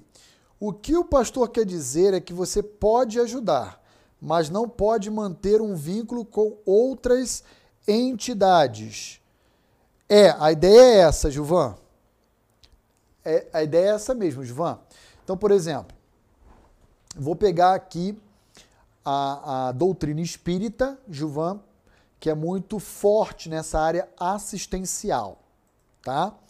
Por quê? Porque o entendimento da doutrina espírita é que a prática da caridade ou do bem, da- das boas ações, vão fazer com que o espírito da pessoa evolua para que numa nova vida, numa nova reencarnação ela venha melhor, até ela atingir o espírito iluminado, o nirvana e tal, tal, tal. A Bíblia é totalmente contrária a essa, essa doutrina. Ela condena a doutrina da reencarnação, da prática das boas obras visando a autojustificação e promoção e coisas do gênero. Aí eu digo a você que me assiste: ah, a, a- a entidade X, Bezerra de Menezes, sei lá, ela assiste a idosos, né? Ah, eu posso assistir a esses mesmos idosos? Posso. Até posso. Não seria a minha prioridade, mas até posso. Como que eu assistiria? Eu assistiria esses idosos depositando na conta da instituição Bezerra de Menezes para eles repassarem a minha oferta para manutenção? Não. Eu, eu chegaria lá numa visita num sábado, ligaria para o gestor da entidade, perguntaria o que, que eles precisam. Ah, pastor, estão precisando de leite, de fralda geriátrica, precisa de.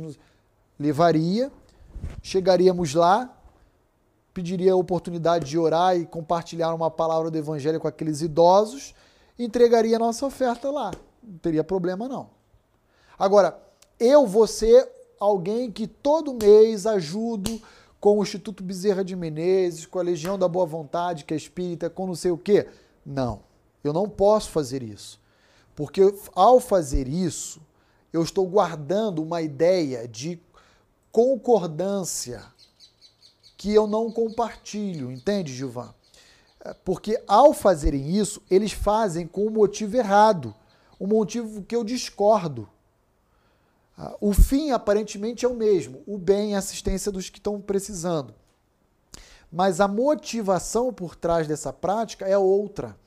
E é isso que me impede de ter qualquer tipo de relação ah, com eles. Tá bom? Deu para entender aí, Gilvan? Ah, nós fizemos isso aqui, inclusive, com um grupo pequeno, tempos atrás, do irmão Luiz Selavim. Nós fomos a um, a uma- a um lar aqui da cidade, com o Dijaí, com a Lucimara, que foram nosso contato. Fomos lá, abençoamos, deixamos a nossa contribuição, fizemos o culto.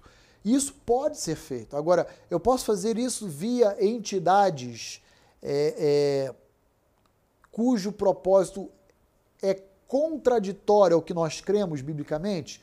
Não, não, não faria isso jamais. Tá bom? Espero ter feito entendido aí, não apenas pelo Juvan, mas também pelos demais que nos acompanham aí ah, ao vivo, tá bom? É, muito bem. Ah, então, olhando agora para o último slide aí, ó, José, a quem os apóstolos deram o sobrenome de Barnabé, que quer dizer Rios Paracleseus, aqui é Rios filho. Paracleseus é de Parácleto, de Paracaléu, que pode ser traduzido como a exortador, a encorajador, consolador. Tudo isso está dentro da expressão paracleseus. Levita, natural de Chipre, como tivesse um campo, vendendo, trouxe o preço e o depositou aos pés dos apóstolos. Ah, veja uma prática comum: os cristãos não entregavam o terreno à igreja, não entregavam a casa à igreja, não entregavam os bens. O que, que eles faziam? Eles então vendiam e pegavam o produto da venda e entregavam os apóstolos. Qual é o problema disso? No início, tudo bem. No início, os apóstolos estavam gerindo a igreja, administrando, porque ainda não haviam pastores. Os pastores só vão começar a aparecer em Atos 13, né? Mas com a demanda crescente de assistência aos santos, a gente vai se deparar em Atos 6 o início de uma de um grupo distinto dentro da igreja que serão chamados de diáconos. Por quê? Porque os apóstolos estão sendo preenchidos de atividades essenciais que são bíblicas e saudáveis, mas que não são o foco para o qual eles foram chamados. E se eles ficassem divididos em atender as viúvas helenistas, das viúvas judias e tudo mais, eles iriam acabar comprometendo o tempo que eles tinham para o ministério da palavra e da oração. E aqui já vou dar uma, uma, um spoiler do que nós vamos fazer agora nesse segundo semestre, especialmente quando a gente chegar em Atos 6. Nós vamos iniciar um processo aqui na Igreja Batista de Vida Nova de reconhecimento e ordenação tanto ao ministério diaconal, que não existe hoje aqui na igreja, quanto de um colégio presbiteral. Nós estamos fazendo isso devagarzinho, no momento em que o livro de Atos nos apresentar. É possível que eu não vá esperar Atos 13 para começar o presbitério, porque vai pelo menos mais um ano e meio até a gente chegar em Atos 13 de hoje, né? Mas Atos 6 a gente chega esse ano. Então, no final do ano, a gente vai começar um processo em que nós vamos interromper o estudo de Atos, olhar para 1 Timóteo 3, para Tito 1, aprender as qualificações do presbitério e do diaconato, para então introduzir a prática e o ministério desses dois grupos aqui na nossa igreja, a Igreja Batista Vida Nova, tá bom? Aí depois de introduzidos, a gente volta para o livro de Atos, continuando de onde nós pararmos, ok?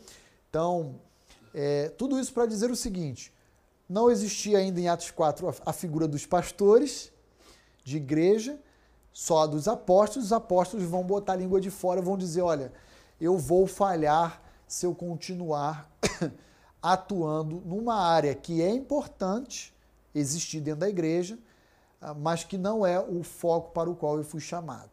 Tá bom? Então, olha aí. Todo mundo conhece Barnabé pelo sobrenome dele atribuído pelos apóstolos, né? Ah, mas, mas o nome dele é José. Ah, e interessante esse personagem. Por que, que é interessante? Porque Barnabé, ali em Atos, capítulo 11, ele vai caminhar com Saulo recém-convertido, quando a igreja temia a pessoa de Paulo, né, de Saulo, ah, ele vai abraçar, vai cuidar de Saulo. Eu diria que Paulo, eh, na verdade, Saulo teve um grande mentor, um discipulador dentro do judaísmo, chamado Gamaliel. A gente vai ver ele em Atos 5. Dentro da fé cristã, ele teve um outro discipulador chamado Barnabé. Barnabé é quem chama Saulo e caminha com ele um pouquinho, né? A gente sabe que o maior mentor de Saulo foi o próprio Senhor Jesus Cristo, que apareceu para ele algumas vezes e o ensinou, mas Barnabé é aquele que caminhou ali com ele. Ah, Barnabé vai mediar o conflito também ali de, de João Marcos com Paulo.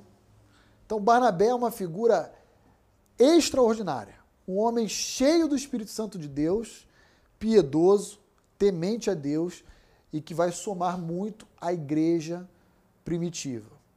Por que, eu estou falando isso? Porque Barnabé é um exemplo que ilustra para a igreja de hoje personagens que devem existir em toda igreja saudável que são caracterizadas pela moderação, pelo desprendimento, pela liberalidade. Não existem igrejas saudáveis sem figuras dessa natureza. Sem personagens como esse aí, que estão uh, ali na igreja para somar, para abençoar, para crescer, para contribuir. Perceba que Lucas dá uma ênfase, de repente, nos versos 36 e 37, mencionando abertamente o nome de Barnabé, como um daqueles que, de forma deliberada, entregue, desprendida, foi lá e doou então a sua os seus bens ali para a igreja. Tá bom, queridos? Ah, eu poderia ainda mencionar, se os irmãos me permitirem, dois minutinhos a mais, uma, uma expressão que deve chamar a nossa atenção. Ele era natural de Chipre e ele, o texto diz no verso 36 que ele era levita. Por que, que isso deve chamar nossa atenção? Porque o levita, ele não deveria ter propriedade. Se você é um bom conhecedor do Antigo Testamento, sabe que ele não devia ter propriedade. Mas o texto diz que ele foi lá e vendeu uma propriedade. Por que, que ele não deveria ter propriedade, pastor? Porque na divisão de terras, Levi e Simeão ficou, ficaram sem porção territorial. Isso lá desde Jacó. E depois, lá com Arão e tudo mais, nós vemos a promessa, né, ou, ou, ou a lei sendo reiterada.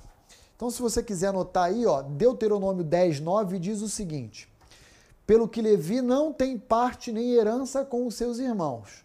O Senhor é a sua herança, é, como o Senhor teu Deus lhe tem prometido. Deuteronômio 10, 9. Logo, nenhum levita deveria ter porção de terra. Eles deveriam sobreviver das ofertas apresentadas pelas outras tribos, né? Ali ah, no templo. Números 18, 24. Porque os dízimos dos filhos de Israel, que apresentam ao Senhor em oferta, dei-os por herança aos levitas. Então, os dízimos era para o sustento dos levitas. Porquanto eu lhes disse: no meio dos filhos de Israel, nenhuma herança tereis. Aí você vai falar: poxa, se ele não deveria ter, se ele era levita, ele não deveria ter terra, por que, que ele tinha terra? A ponto de vender, né? Aqui existem duas possibilidades apenas. Duas possibilidades. Uma é que a lei dizia que eles não deveriam ter terra na porção geográfica de Israel.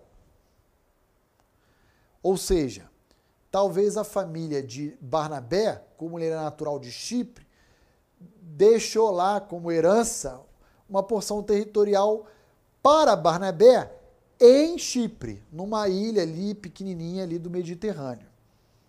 E talvez seja essa porção de terra que ele vendeu e colocou aos pés dos apóstolos. Essa é uma possibilidade. A outra possibilidade qual é? Se essa porção de terra que a gente não sabe onde localizava, né, esse campo, fizesse parte do território de Israel, isso apontava para o fato de que a lei mosaica já não estava sendo mais observada entre os judeus como fora anteriormente. Havia uma seletividade da própria lei mosaica no uh, culto judaico, na vida litúrgica religiosa judaica, entre outros aspectos. A gente não sabe, porque a Bíblia não fala esse detalhe para gente, mas a gente sabe que levita não deveria ter porção de terra. Ele deveria viver dos dízimos uh, dos judeus e também uh, tendo em Deus a sua suficiência, a, a dependência ali do seu pão diário. Ok? Ah, muito bem, queridos. Feita essa consideração, temos aí o, o, o ranking, Pastor Levi, ah, do terceiro quesito aí que eu pedi para colocarem sobre a questão da boa mordomia, da prática da boa mordomia. Ah, o pessoal votou aí de 0 a 10? Deu praticamente 10 também, né? Os que votaram. Foi menos. Né? Opa, que bom. Praticamente 10 aqui. Alguns apenas que colocaram pouco. É, eu acho que a gente precisa melhorar então na, muito na unidade, né? Agora eu quero dizer uma coisa para os irmãos. Ah, presta atenção no que eu vou dizer. A unidade é o fundamento das demais características da igreja. Ah, é porque a igreja tinha tudo em comum que ela exercia uma boa mordomia. É porque a igreja tinha tudo em comum que, com ousadia, intrepidez e grande poder, pregavam juntos o evangelho com intrepidez. É porque elas tinham tudo em comum que então a igreja tinha em seu meio pessoas desprendidas, eh, marcadas pela liberalidade, que se preocupavam com os seus irmãos. Então, a meu ver, se a nota da unidade, a média é 6,5, 6,5, as, as dos demais deveriam ser menor ou igual no máximo a 6,5. Porque ela é o fundamento das demais, aí no relato de Atos 4. Mas tudo bem, pode acontecer de nós termos aí essa diferença. Mas o que é importante a gente encerrar a aula de hoje é considerando que nós precisamos ser mais unidos. E aqui eu já quero introduzir o tema do que nós vamos pregar hoje à noite na, no sermão da bem-aventurança, na quinta bem-aventurança, que é bem-aventurados os misericordiosos. Nós não podemos ter uma igreja dividida. Nós não podemos ter uma igreja com crentes ressentidos, amargurados. Em primeiro lugar, porque todo cidadão dos céus devem ser misericordiosos, perdoadores. E segundo lugar, porque não nos é dado o direito de uh, não perdoarmos os nossos ofensores. Nós precisamos valorizar. Ah, mas pastor, há cinco anos atrás eu tive um problema com o irmão, com a irmã, com fulaninho, com a fulania. Cara, cresce. Não dá mais para ficar remoendo esses negócios. A gente precisa dar a mão, pedir perdão, conversar, resolver e seguir em frente. Tendo um só, um só coração, uma só alma. Entendem? Não dá para a gente ficar, ah, mas 10 anos atrás, há 15 anos atrás. Ah, já passei em igrejas onde eu chegava para conversar com alguns queridos irmãos, não é Igreja Batista Vida Nova, não, tá? E alguns irmãos diziam assim: Não, pastor, porque fulano tal não se dá bem com o outro. E eu falo assim: Peraí, como é que é isso? A igreja de Deus tem que ser uma igreja unida. Uma igreja com o mesmo propósito, os mesmos valores, em harmonia. É, mas aqui não é bem assim que funciona, não, pastor. Tem aquele grupo lá que se dá bem, não mexe com eles, com aquele grupo lá não mexe com aquele outro. Triste, triste realidade. E por causa dessa realidade, o que a gente vê são várias igrejas se dividindo. Várias igrejas se dividindo. Saindo e plantando uma outra no outro lado da rua, na esquina, no quarteirão do lado. Por quê? Porque não tinham tudo em comum. Porque o senso de individualidade prevalecia sobre o de mutualidade, de coletividade. Enfim, vou parar por aqui por causa do horário. Opa, pergunta. Muito bem, quem é Marilene? Pastor, mesmo as ofertas sendo voluntárias desde Atos 4:32, se as pessoas não doassem os seus bens, não estariam indo contra os princípios e ensinos da igreja em relação a essa união? Sim, sim, Marilene. Lembra de 2 Coríntios 8, 8, Paulo dizendo o seguinte: Olha, não vos falo por forma de mandamento, mas para provardes a vossa diligência em amor ao vosso irmão. É aquilo que eu falei já aqui na aula. Eu tenho que contribuir? Não por obrigação, não sob uma forma de ordem, de mandamento como era o dízimo. Mas se eu não contribuo, também se eu não contribuo, eu evidencio um descaso com a totalidade, com a coletividade, com o corpo. Então, você está aqui em cima de um muro de 30 andares. De um lado, você pende para a lei, que você sabe que não poderia ser, não é, se aplica ao nosso caso, e de outro lado, você se aplica para omissão e para corrupção do seu coração, que é enganoso. Que diz a todo tempo para você: não, gasta com você, não, não investe na igreja e no reino. Então, Paulo vai dizer, ó, não é uma ordem, mas fica claro e evidente o seu cuidado e o seu zelo com o corpo de Cristo, com a igreja do Senhor Jesus, se você também não contribui. Enfim. Aí a gente vai lá para pegar a ponte para Marcos, para o episódio da viúva pobre. Lá nós tínhamos uma, um caso em que tinham pessoas que contribuíam, mas também não contribuíam da forma correta, dava do resto. Quer dizer, a gente tem uma variação aí de possibilidades que contribuem e concorrem para o quê? Para uma atitude errada de contribuição no culto. Agora, não se iludam. Crente avarento que não contribui vai ter um problema, porque nos novos céus e nova terra vai ter contribuição obrigatória. Está lá em Apocalipse. Quer ver? Deixa eu abrir aqui Apocalipse 21, 22, agora não sei qual que é.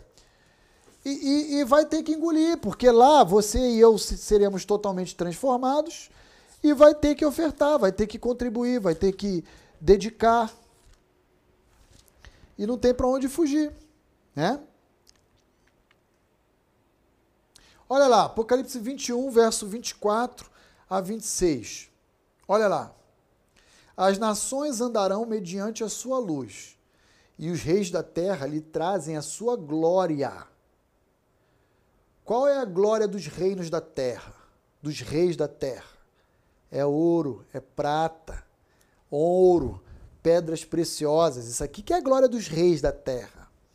Verso 25: As suas portas nunca jamais se fecharão de dia, porque nela não haverá noite e lhe trarão a glória e a honra das nações.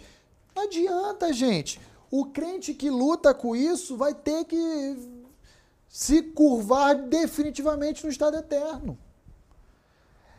E o que entristece, Marilene, é o fato de sabermos de tudo isso e ainda assim muitos não praticarem isso. É isso, por isso que eu iniciei a aula de hoje dizendo que a, a aula de hoje é muito mais difícil para mim, para eu ministrar, do que as últimas duas aulas. Sabe por quê? Porque falar sobre soberania, responsabilidade humana, isso não tem, isso não fecha na nossa cabeça. Eu aceito.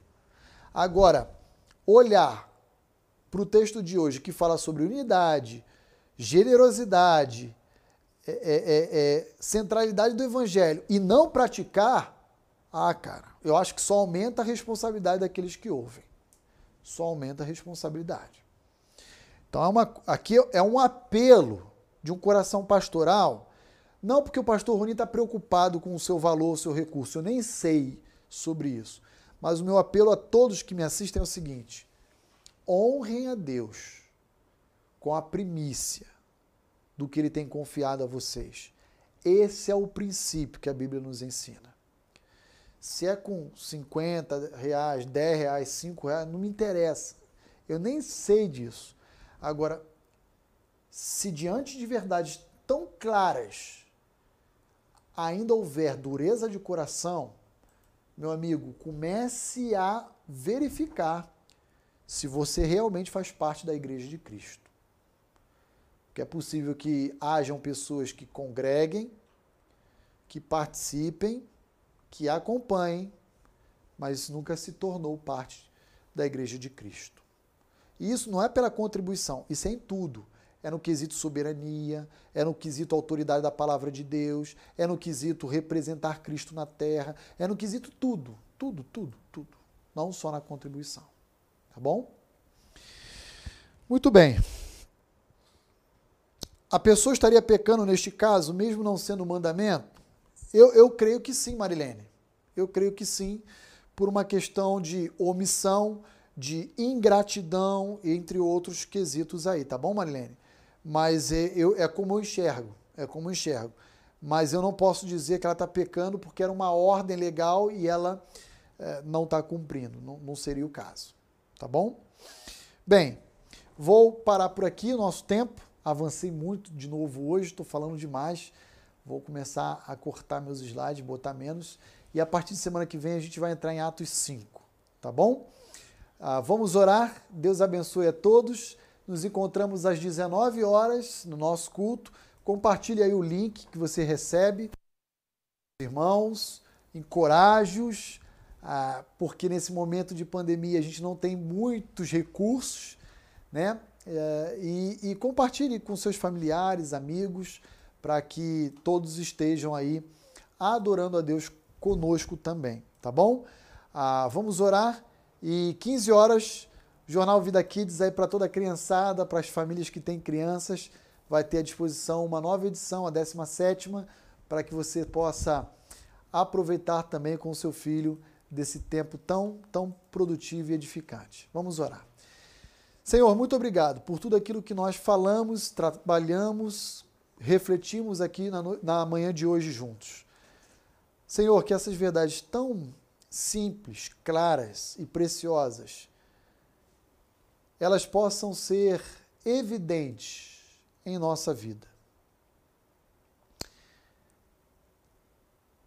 Nos ajude, Senhor, a lutarmos com tudo aquilo que, infelizmente, ainda se levanta contra nós para que a gente não seja uma igreja segundo o teu coração é.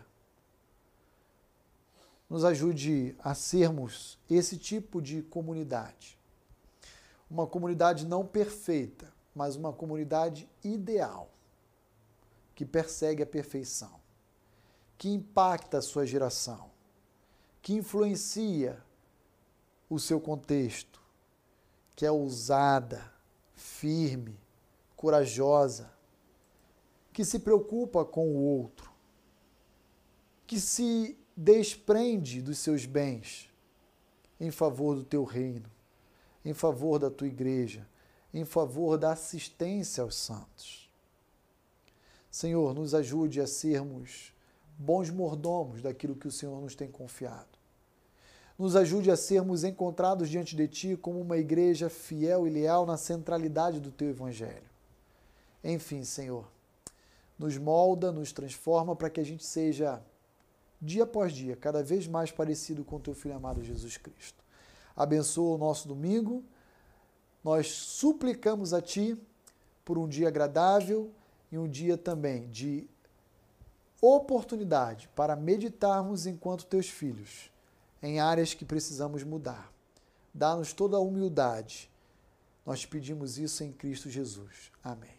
Amém. Ok, queridos. Bom domingo a todos. Que Deus os abençoe.